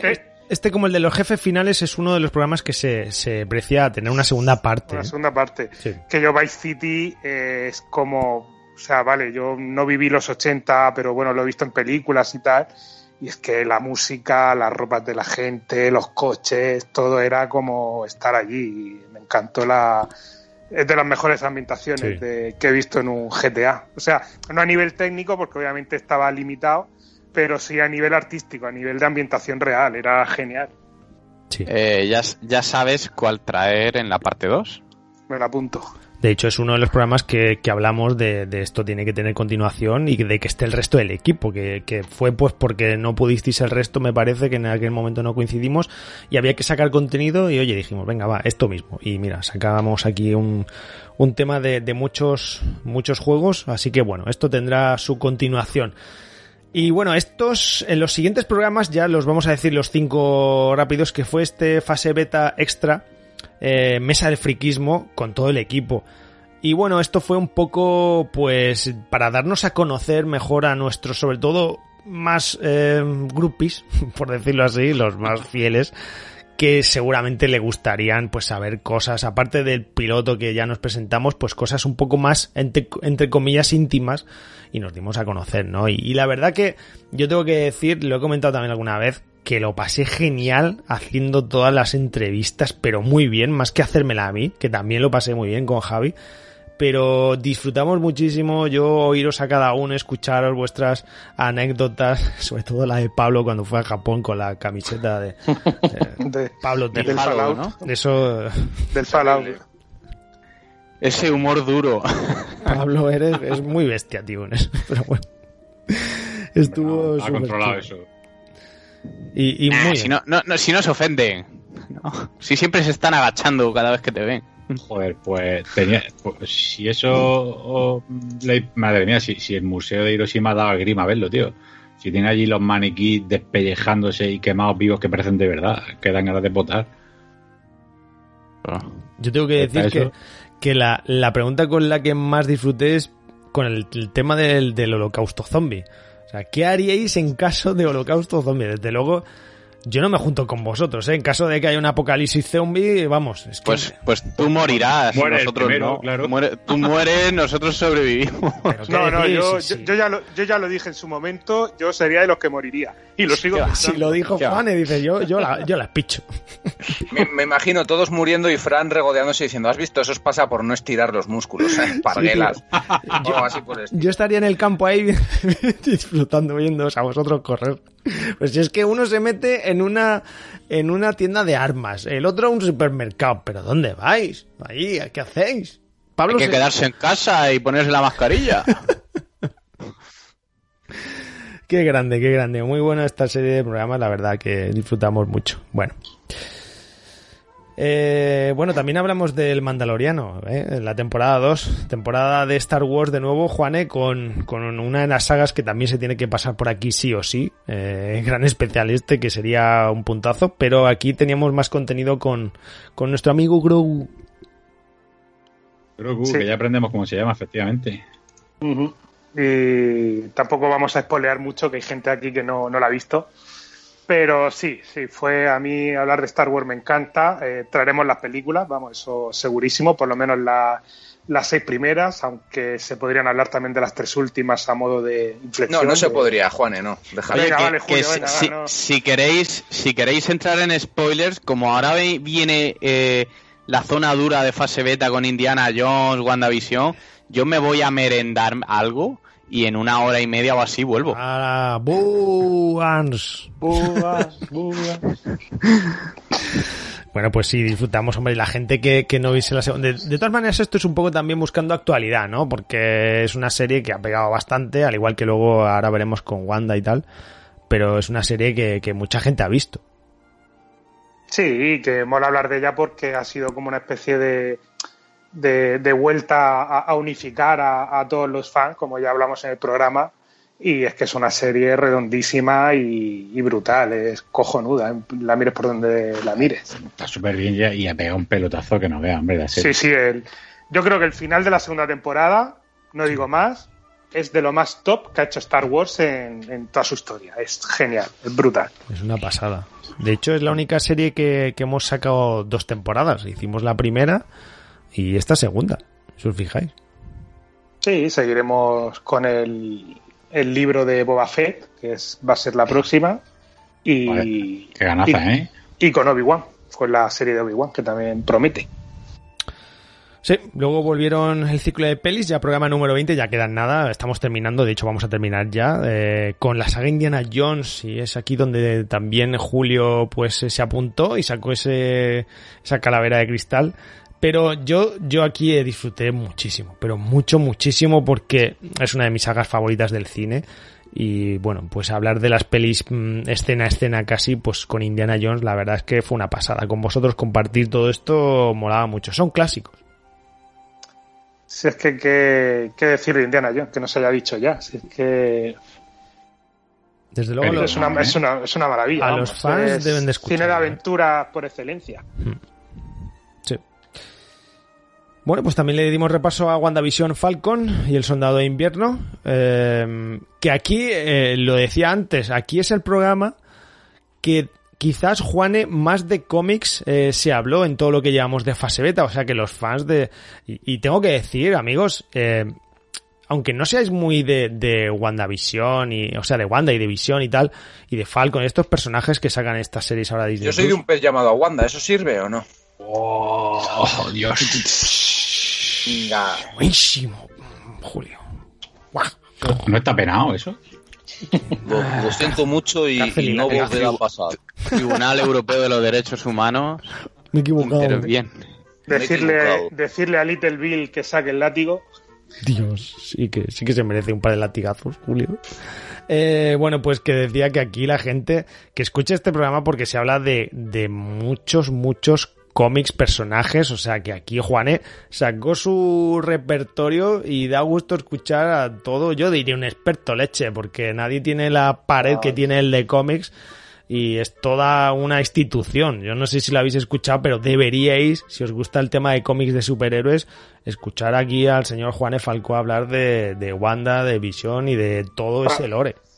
Para nada, para nada. Me encanta, o sea, me encanta los cómics, Marvel, DC, todo, todo este mundillo de los superhéroes. Me, encantó el programa, como todos los que hemos hecho, pero bueno, este le tenía ganas por, por meter un poquito más del tema superhéroes en fase beta. Y bueno, pues también estamos ahí pendientes de ir trayendo poquito a poco la, todas las fases cinematográficas de, de Marvel. Sí, al manga también le pega, Juanes. Al manga más antiguamente, sí, claro, eh, Dragon Ball, Naruto, Caer de Zodiaco, todo eso sí, sí que me lo he leído.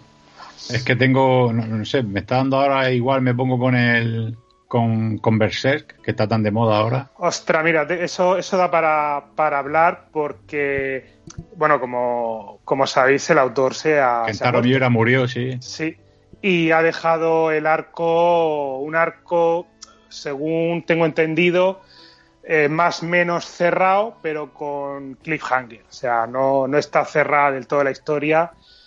Y esto pasó en Japón hace tiempo con, con, otro con otro manga, así más de corte más romántico, sojo manga creo que, que los llaman ahí en Japón, que son más de amoríos y todo esto, que el autor se, se murió, le, le dieron unos años de luto a la obra y al autor y luego pues sus ayudantes con las notas le terminaban la historia.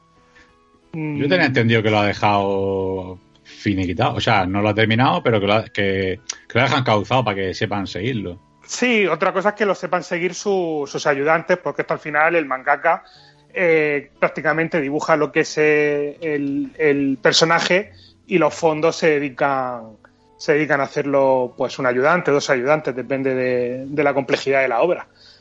Y, sé que el Quintaro Miura tenía uno o dos ayudantes que le hacía todos los fondos y todo el follón. a lo mejor sí que lo tiene ahí más o menos encauzado. Sí que es verdad que estaba ya en el arco final, pero se quedó ahí más o menos cerrado, pero con un cliffhanger que yo estoy contigo. Me encantaría leer la obra porque, porque joder, lleva desde los años 80 la obra dando, danzando por ahí. Y ya era hora de darle un final y, creo que por la ambientación que tiene, el dibujo, la estética, eh, tiene que ser una pasada. ¿Veis? ¿Veis? Pues ¿veis lo que estoy diciendo? Pues escuchar a Juane hablar de mangas y de cómics y todo esto da gusto. Así que pues no perderos este WandaVision porque todo esto trasladado al tema superhéroes da para mucho. Y no sé si quizás pues a ver qué tal sale Loki que tenemos pendiente, pues quizás se pase por aquí también y hablar de este, de este personaje. Juanes. Pues la, la, ponen muy buena, la están poniendo muy... A ver, es que están poniendo muy buenas todas las series estas de superhéroes que están sacando ahora en Disney Plus.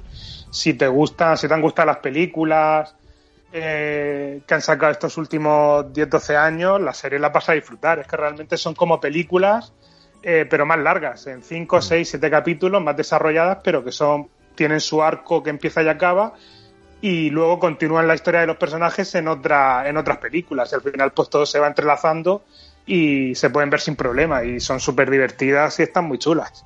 Bueno, pues recogeremos el guante este que has dicho antes de, del tema de, de los superhéroes, que esto sí que tiene tela, sí que tiene tela, de Marvel Studios. Bueno, eh, ya para el penúltimo hablamos de nuevas experiencias en los videojuegos. Eh, aquí dijo Javi, oye, pues eh, que es que resulta que el futuro con el hardware y tal nos va a acercar un poco a esto y a lo otro. a la Matrix. Un poco a volar la, la imaginancia y digo, pero ¿dónde va? La imaginancia. Moló, moló mucho porque, bueno, ya es uno de los más recientes, tampoco vamos a liarnos a, comentar. Pero sí, es el futuro inminente que tendremos de aquí a poquito. Y creo que aquí todos los presentes, si pudiéramos probar el pack completo de chalecos, cascos y sensaciones ápticas, eh, perderíamos el culo, vamos. O sea que muy recomendado porque es que volvemos a lo mismo, es tecnología que la gente desconoce completamente. Incluso la mayoría de nosotros eh, la fuimos descubriendo a la par que, grabábamos. Así que, bueno, no creo que, que, a nadie no le dé una mini sorpresa, al menos alguno de los artilugios que comentamos. Bueno, pues para el último programa, bueno, este es el último, el penúltimo, hablamos de Sin Perdón. Eh, hicimos un experimentaco ahí mm, Juan, eh, Pablo y yo y, bueno, nos pusimos a ver Sin Perdón y grabamos a la misma vez. Es decir, como, si, como si estuviésemos en, el salón de casa y los tres ahí pues comentando a la misma vez esto que, que hemos hecho tantas veces con los amiguetes y tal viendo una peli, pues nos faltaron las palomitas y los ganchitos. Sí, yo, yo eso es algo que he hecho a menudo con amigos míos, pues en reuniones, en barbacoas, que te pones a ver una peli que a lo mejor la has visto mil veces, pero la ves con colegas y estás ahí comentándola, con cervezas, con, con risas, y la verdad es que esta experiencia con Sin Perdón a mí me encantó. O sea, a mí el, estar viendo la película a la par que vosotros y el estar diciendo, espérate que ahora dicen esto, esta, esta escena, qué guay, esto luego repercute en tal, y estar ahí comentándola a tiempo real, como si fuese una retransmisión de un, de un deporte, un partido de fútbol, me pareció, vamos, me lo pasé teta. ya ves, genial, una de mis pelis preferidas y la disfruté como un enano deseando, deseando volverla a ver escuchando el programa. Sí. Eso es lo que tiene también, ¿eh? Luego lo dijiste y es verdad. Luego te pones a ver esta peli con los comentarios. Este, este sí que es un Director's Cut, Standard Cut o como claro, fase, fase, beta, fase beta cut. Fase beta cut, sí. Y, y, mola, mola. Y la verdad es que pues la peli mola y pues, estar ahí escuchando los comentarios pues también, ¿no? Es como los comentarios del director, pues en este caso los comentarios de, de aquí, estos tres humildes eh, podcasters y amigos, pues así ha sido la temporada de fase beta. Con el de hoy firmamos y cerramos la temporada. Lo hemos pasado muy bien y así hemos querido un poco darle este repasito a todo lo que hemos hecho. Lo hemos hecho con mucha ilusión y, esperamos pues que, no sé, con, muy poquita ilusión eh, que tengáis vosotros, nosotros, vamos, lo hemos disfrutado aún más y ha sido todo un placer pues eh, ofreceros contenido, ver pelis, eh, jugar a videojuegos y todo esto, luego traerlo aquí a fase beta. Así que de trabajo nada, aunque lleva su curro, pero esto, como dicen, ¿no? Búscate un trabajo que te guste y no trabajarás nunca. Y esto ha sido así, chicos. Totalmente. Es lo bueno que tiene, ¿no? Si lo haces sin sarna con gusto no pica, ¿no? Que es lo que se suele decir. Pues eso, como no hay problema, a funcionar.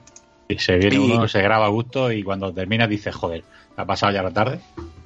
Y lo mejor de todo que hemos creado un, grupito que, va a ir a más, porque bueno, en un año hemos ido cogiendo cada vez más confianza, hablo por todos. Eh, ya he dicho que yo os conocía ya a todos menos a Pablo. Pero que da gusto y, y, bueno, hay, hay ciertas ideas en mente de cara a la segunda temporada que pueden ser muy originales y que pueden gustar muchísimo. Así que, Fran, yo estoy con muchísimas ganas, pero muchísimas ganas de grabar los 3-4 programas que, tengo en mente y dar a conocer pues algunos detalles de eso que comentábamos, que, que solo tú y yo sabemos. Así que bueno, queridos oyentes, creo que la segunda temporada, si os ha gustado la primera, va a ser más y mejor. ¿Mm? Pablo ya se Hay un poco de Pablo en tu rencor. Dios, pues sí estamos apañados. De todas formas, yo esto lo veo en plan tráiler, ¿no? Un tráiler de la segunda temporada ahora en verano o algo así, que lancemos anunciando la fecha de nuestra vuelta. Lo, veo esto, ¿eh? Un teaser. Un, teaser. Primero, un teaser donde no se ve absolutamente nada. Los trailers. A Javi haciéndose un abandones poniendo códigos Morse. Eso es lo que te iba a decir. El próximo programa. Pues lo tengo jodido porque. Ya acaba por lo, lo tengo jodido porque yo no tengo los datos del Twitter. Pero si tuviera los datos del Twitter, pues ojo, ¿eh? que yo tengo mucha imaginación. Cinesa presenta. Segunda temporada. Ay, bueno, pues nada, estaremos, eh, pues estaremos por aquí para, para grabar. Oye, nos vamos de vacaciones ahora, amigos, y descansaremos, pero que tenemos cosas muy gordas pensadas y ya está. Venga, no nos enrollamos más que nos vamos de vacaciones. Así que vamos a ir despidiendo al equipo y que pasen buenas vacaciones cada uno de ellos. Eh, don Julio Costilla, usted no se puede ir de vacaciones, ¿eh? Porque las redes sociales se pueden utilizar en cualquier sitio, así que si estás en la tumbona o en la playa de Valladolid, pues tú ahí te quiero ver con la con, el móvil. Julio, tienes que meterte en algún cursillo de código Morse y a partir de ahora todos tus tweets van a ser puntos y rayas. No, no, te, dejo la cuenta y la contraseña antes. Eh, a mí no me metas en, no me metas en líos. ¿eh? bueno, Julio, es que, te veo capaz de crear hasta páginas web para, para Totalmente. Como me aburro tanto, ¿sabes? Pues Hombre, yo lo llamaba creatividad, si lo quieres llamar aburrimiento, Javi. Creo que la creatividad y el aburrimiento van, un poco muy de la mano, ¿eh? O sea que poca broma. Señora muy... Ya no sé qué te he dicho, amo, ya como te digo, amo señor. Señor de las redes. señor de la bestia. Bueno, un, un, placer y yo con lo que me quedo del programita de hoy, que lo he disfrutado mucho, es todo lo que hemos hablado de para la segunda temporada, la segunda temporada, que yo creo que habla mucho de la afinidad que hemos cogido todos y, y de que realmente lo hemos pasado muy bien grabando todo, porque si nos hemos quedado con ganas de de hacer mucho más, habla muy bien de cómo nos llevamos, de lo bien que nos lo pasamos y, creo que es el mejor resumen de esta primera temporada. Sí, señor, y de algo sobre todo muy importante también, ojalá que ya la vuelta al cine sea pues eh, aún mejor, más intensa, porque es algo también que, que pues nos, nos, frena un poco porque nos gusta mucho el cine, que ya veis, y, joder, pues eh, por desgracia en estos tiempos no hemos podido oír todo lo que nos gusta, y volver a las salas del cine, pues, pues eso hará que quizás retomemos un poco también eh, esos estrenos. ¿Verdad, don Pablo Moreno? Usted sí que va al cine, pero... Pues sí, señor. Estaba pensando justo a mí, justamente en eso ahora. Ahora estrenan eh, La Viuda Negra, ¿no? ¿Qué hace? ¿Vas a verla al cine o te la ves en casa? Lo digo porque la estrenan a la vez en, en Disney Plus que, yo, en el cine. O sea, a mí me, encanta el cine. Bueno, partiendo de la base de que costara algo normal, ¿eh? Claro, 20 pavos en Disney Plus, pues voy al cine que me sale más barato. Claro. pero, pero, que costara 7 euros, lo mismo que la entrada. Yo es que a, a, día de hoy, meterme dos horas en una sala de cine con la mascarilla me tira para atrás. Lo siento en el alma. Claro. Pero es que no disfruto de la película. Prefiero ver, verla en mi casa de una manera o de otra pero verla en mi casa y tranquilamente. Ahora, en el momento en que se pueda entrar al cine sin mascarilla, con seguridad, el cine. No me acuerdo qué película fue la última que fui a ver, que, fui por eso, porque tenía claro que no iba a haber ni Dios en la sala, efectivamente. Estaba yo solo en la sala. Dije, venga, sin Mortal, Mortal Kombat. No, Mortal Kombat había gente, tío. y la gocé como un, como un desgraciado, qué guapa. De todas formas, Pablo, ves preparándote para la segunda temporada porque vamos a hacer algún especial de merchandising y tú como tienes habitaciones y habitaciones llenas hasta los topes de, muñecos y cajas sin abrir, pues, pues vas a ser voz ahí. Ah, sin abrir, no, pero, ah, pero, la verdad es que estoy aquí en el despacho, que es donde tengo la mayoría de la mierda y tengo un montón, sí. Eh, esas webs ahí echando fuego. Bueno, Pablo, que lo pase usted muy bien. Pues nada, lo mismo. Muchas felicidades a todos. Creo que ha sido una temporada muy buena. Lo hemos pasado estupendamente. Y nada, descansar el verano y recoger fuerzas. Don Juan Falcó, usted no va a dejar de ver cine y de ver películas en este verano, porque aunque descanse, pero seguramente como es su gran mm, hobby, ¿verdad? Pues no, no va a abandonarlo. ¿O sí? No, para nada, para nada. Vamos, no, no voy a abandonar nada. Eh, yo tengo ahí tres grandes frentes abiertos que son el cine, videojuegos y cómics. A veces le tiro más a una cosa que a otra, pero el cine a lo mejor como es lo más, entre comillas, fácil, que por la noche ya te, es un par de orillas y te ves una peli, es lo que más, más disfruto. Pero no, eso, para eso no hay descanso. Para eso siempre hay que estar ahí al pie del cañón y, disfrutar de, todo el friquismo que se pueda. Una buena peli de acción noventera u ochentera en, en esa noche de verano con el cielo, las estrellas y tal, vamos, eso nada, o, incluso un buen giallo italiano setentero también entra de puta madre. Oh, pero que no digo estocos, hostias. que nos van a chapar esto. Bueno, don Juane, que usted lo pase bien y nos oímos en la segunda temporada. Pues un placer y deseando, y deseando volver y, compartir mesa con, tan buena gente. Muy bien, y la última silla, y no por ello menos importante, y aquí ya no solo en la mesa del friquismo, eh, sino que estamos en el laboratorio, maquinando cosas y preparando cosas para la segunda temporada. Javi Sánchez, nos vamos y despedimos y cerramos eh, esta magnífica temporada en la que la hemos pasado genial, y aunque nos vamos de vacaciones, pero no vamos a dejar de maquinar cosas. Fran Ciudad, por supuesto. Se ha terminado ya la temporada. Ya era hora, dirán algunos. Pero sí, la verdad que ha sido un año, una experiencia, un, viaje en la fase eh, bastante interesante y con muchísimas ganas, muchísima fuerza de cara a la segunda.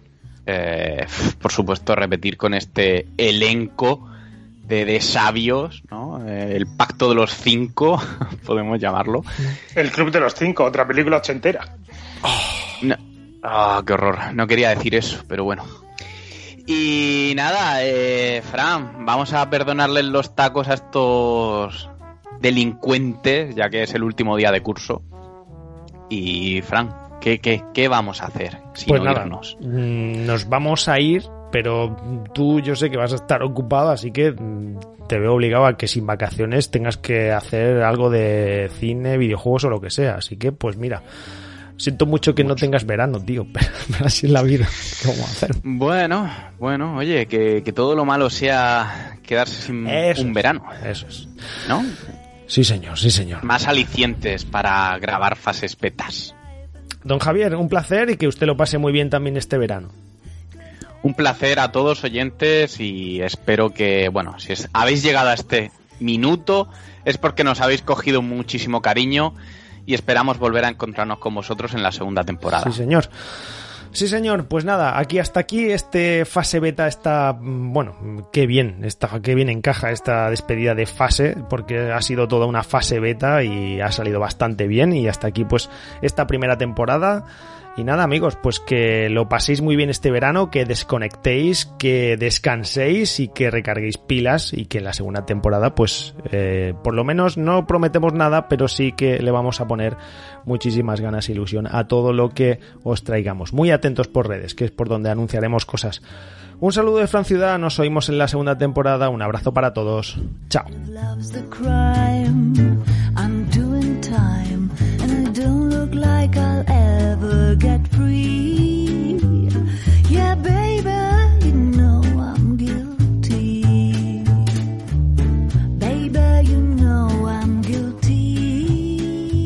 Estoy. Venga, ven arrímate al micro. Julio, apaga la consola y no intentes grabar mientras juegas. Crucemos, crucemos los rayos. está hablando por WhatsApp. Crucemos los rayos. Eh, esto no saldrá, ¿no? Por favor. Crucemos los rayos. se puede jugar. Pero qué grande, tío. ¡Eh, Pablo! ¿A qué, a qué, expansión de Showrunner se puede jugar? ¡Eh, Pablo! Justo eso es lo que estaba pensando, que ya se puede jugar al, al Cloud Gaming de Xbox en, la, en el PC, a, través del navegador. Voy a ponerme a chofear el camión mientras grabamos. bueno, pero no te estampes. ¡Eh, Pablo! ¿qué, a 5 millas por hora. ¿Qué te pareció que eliminaste en Portugal? Portugal medio, medio igual, pero Francia medio gustirriní. No, no, a ver, Pablo, está, Pablo está en la Copa América con Brasil. Francia medio gustirriní, el que diga que no... Hombre, pues claro. O sea, sí, sí, sí, totalmente. Media, economía nuestra allí guardada. pues ya ves. Ay, bueno, pues pues nada, entonces estáis o qué? Vamos al lío. Venga, esto es lo que mola es improvisar. Va.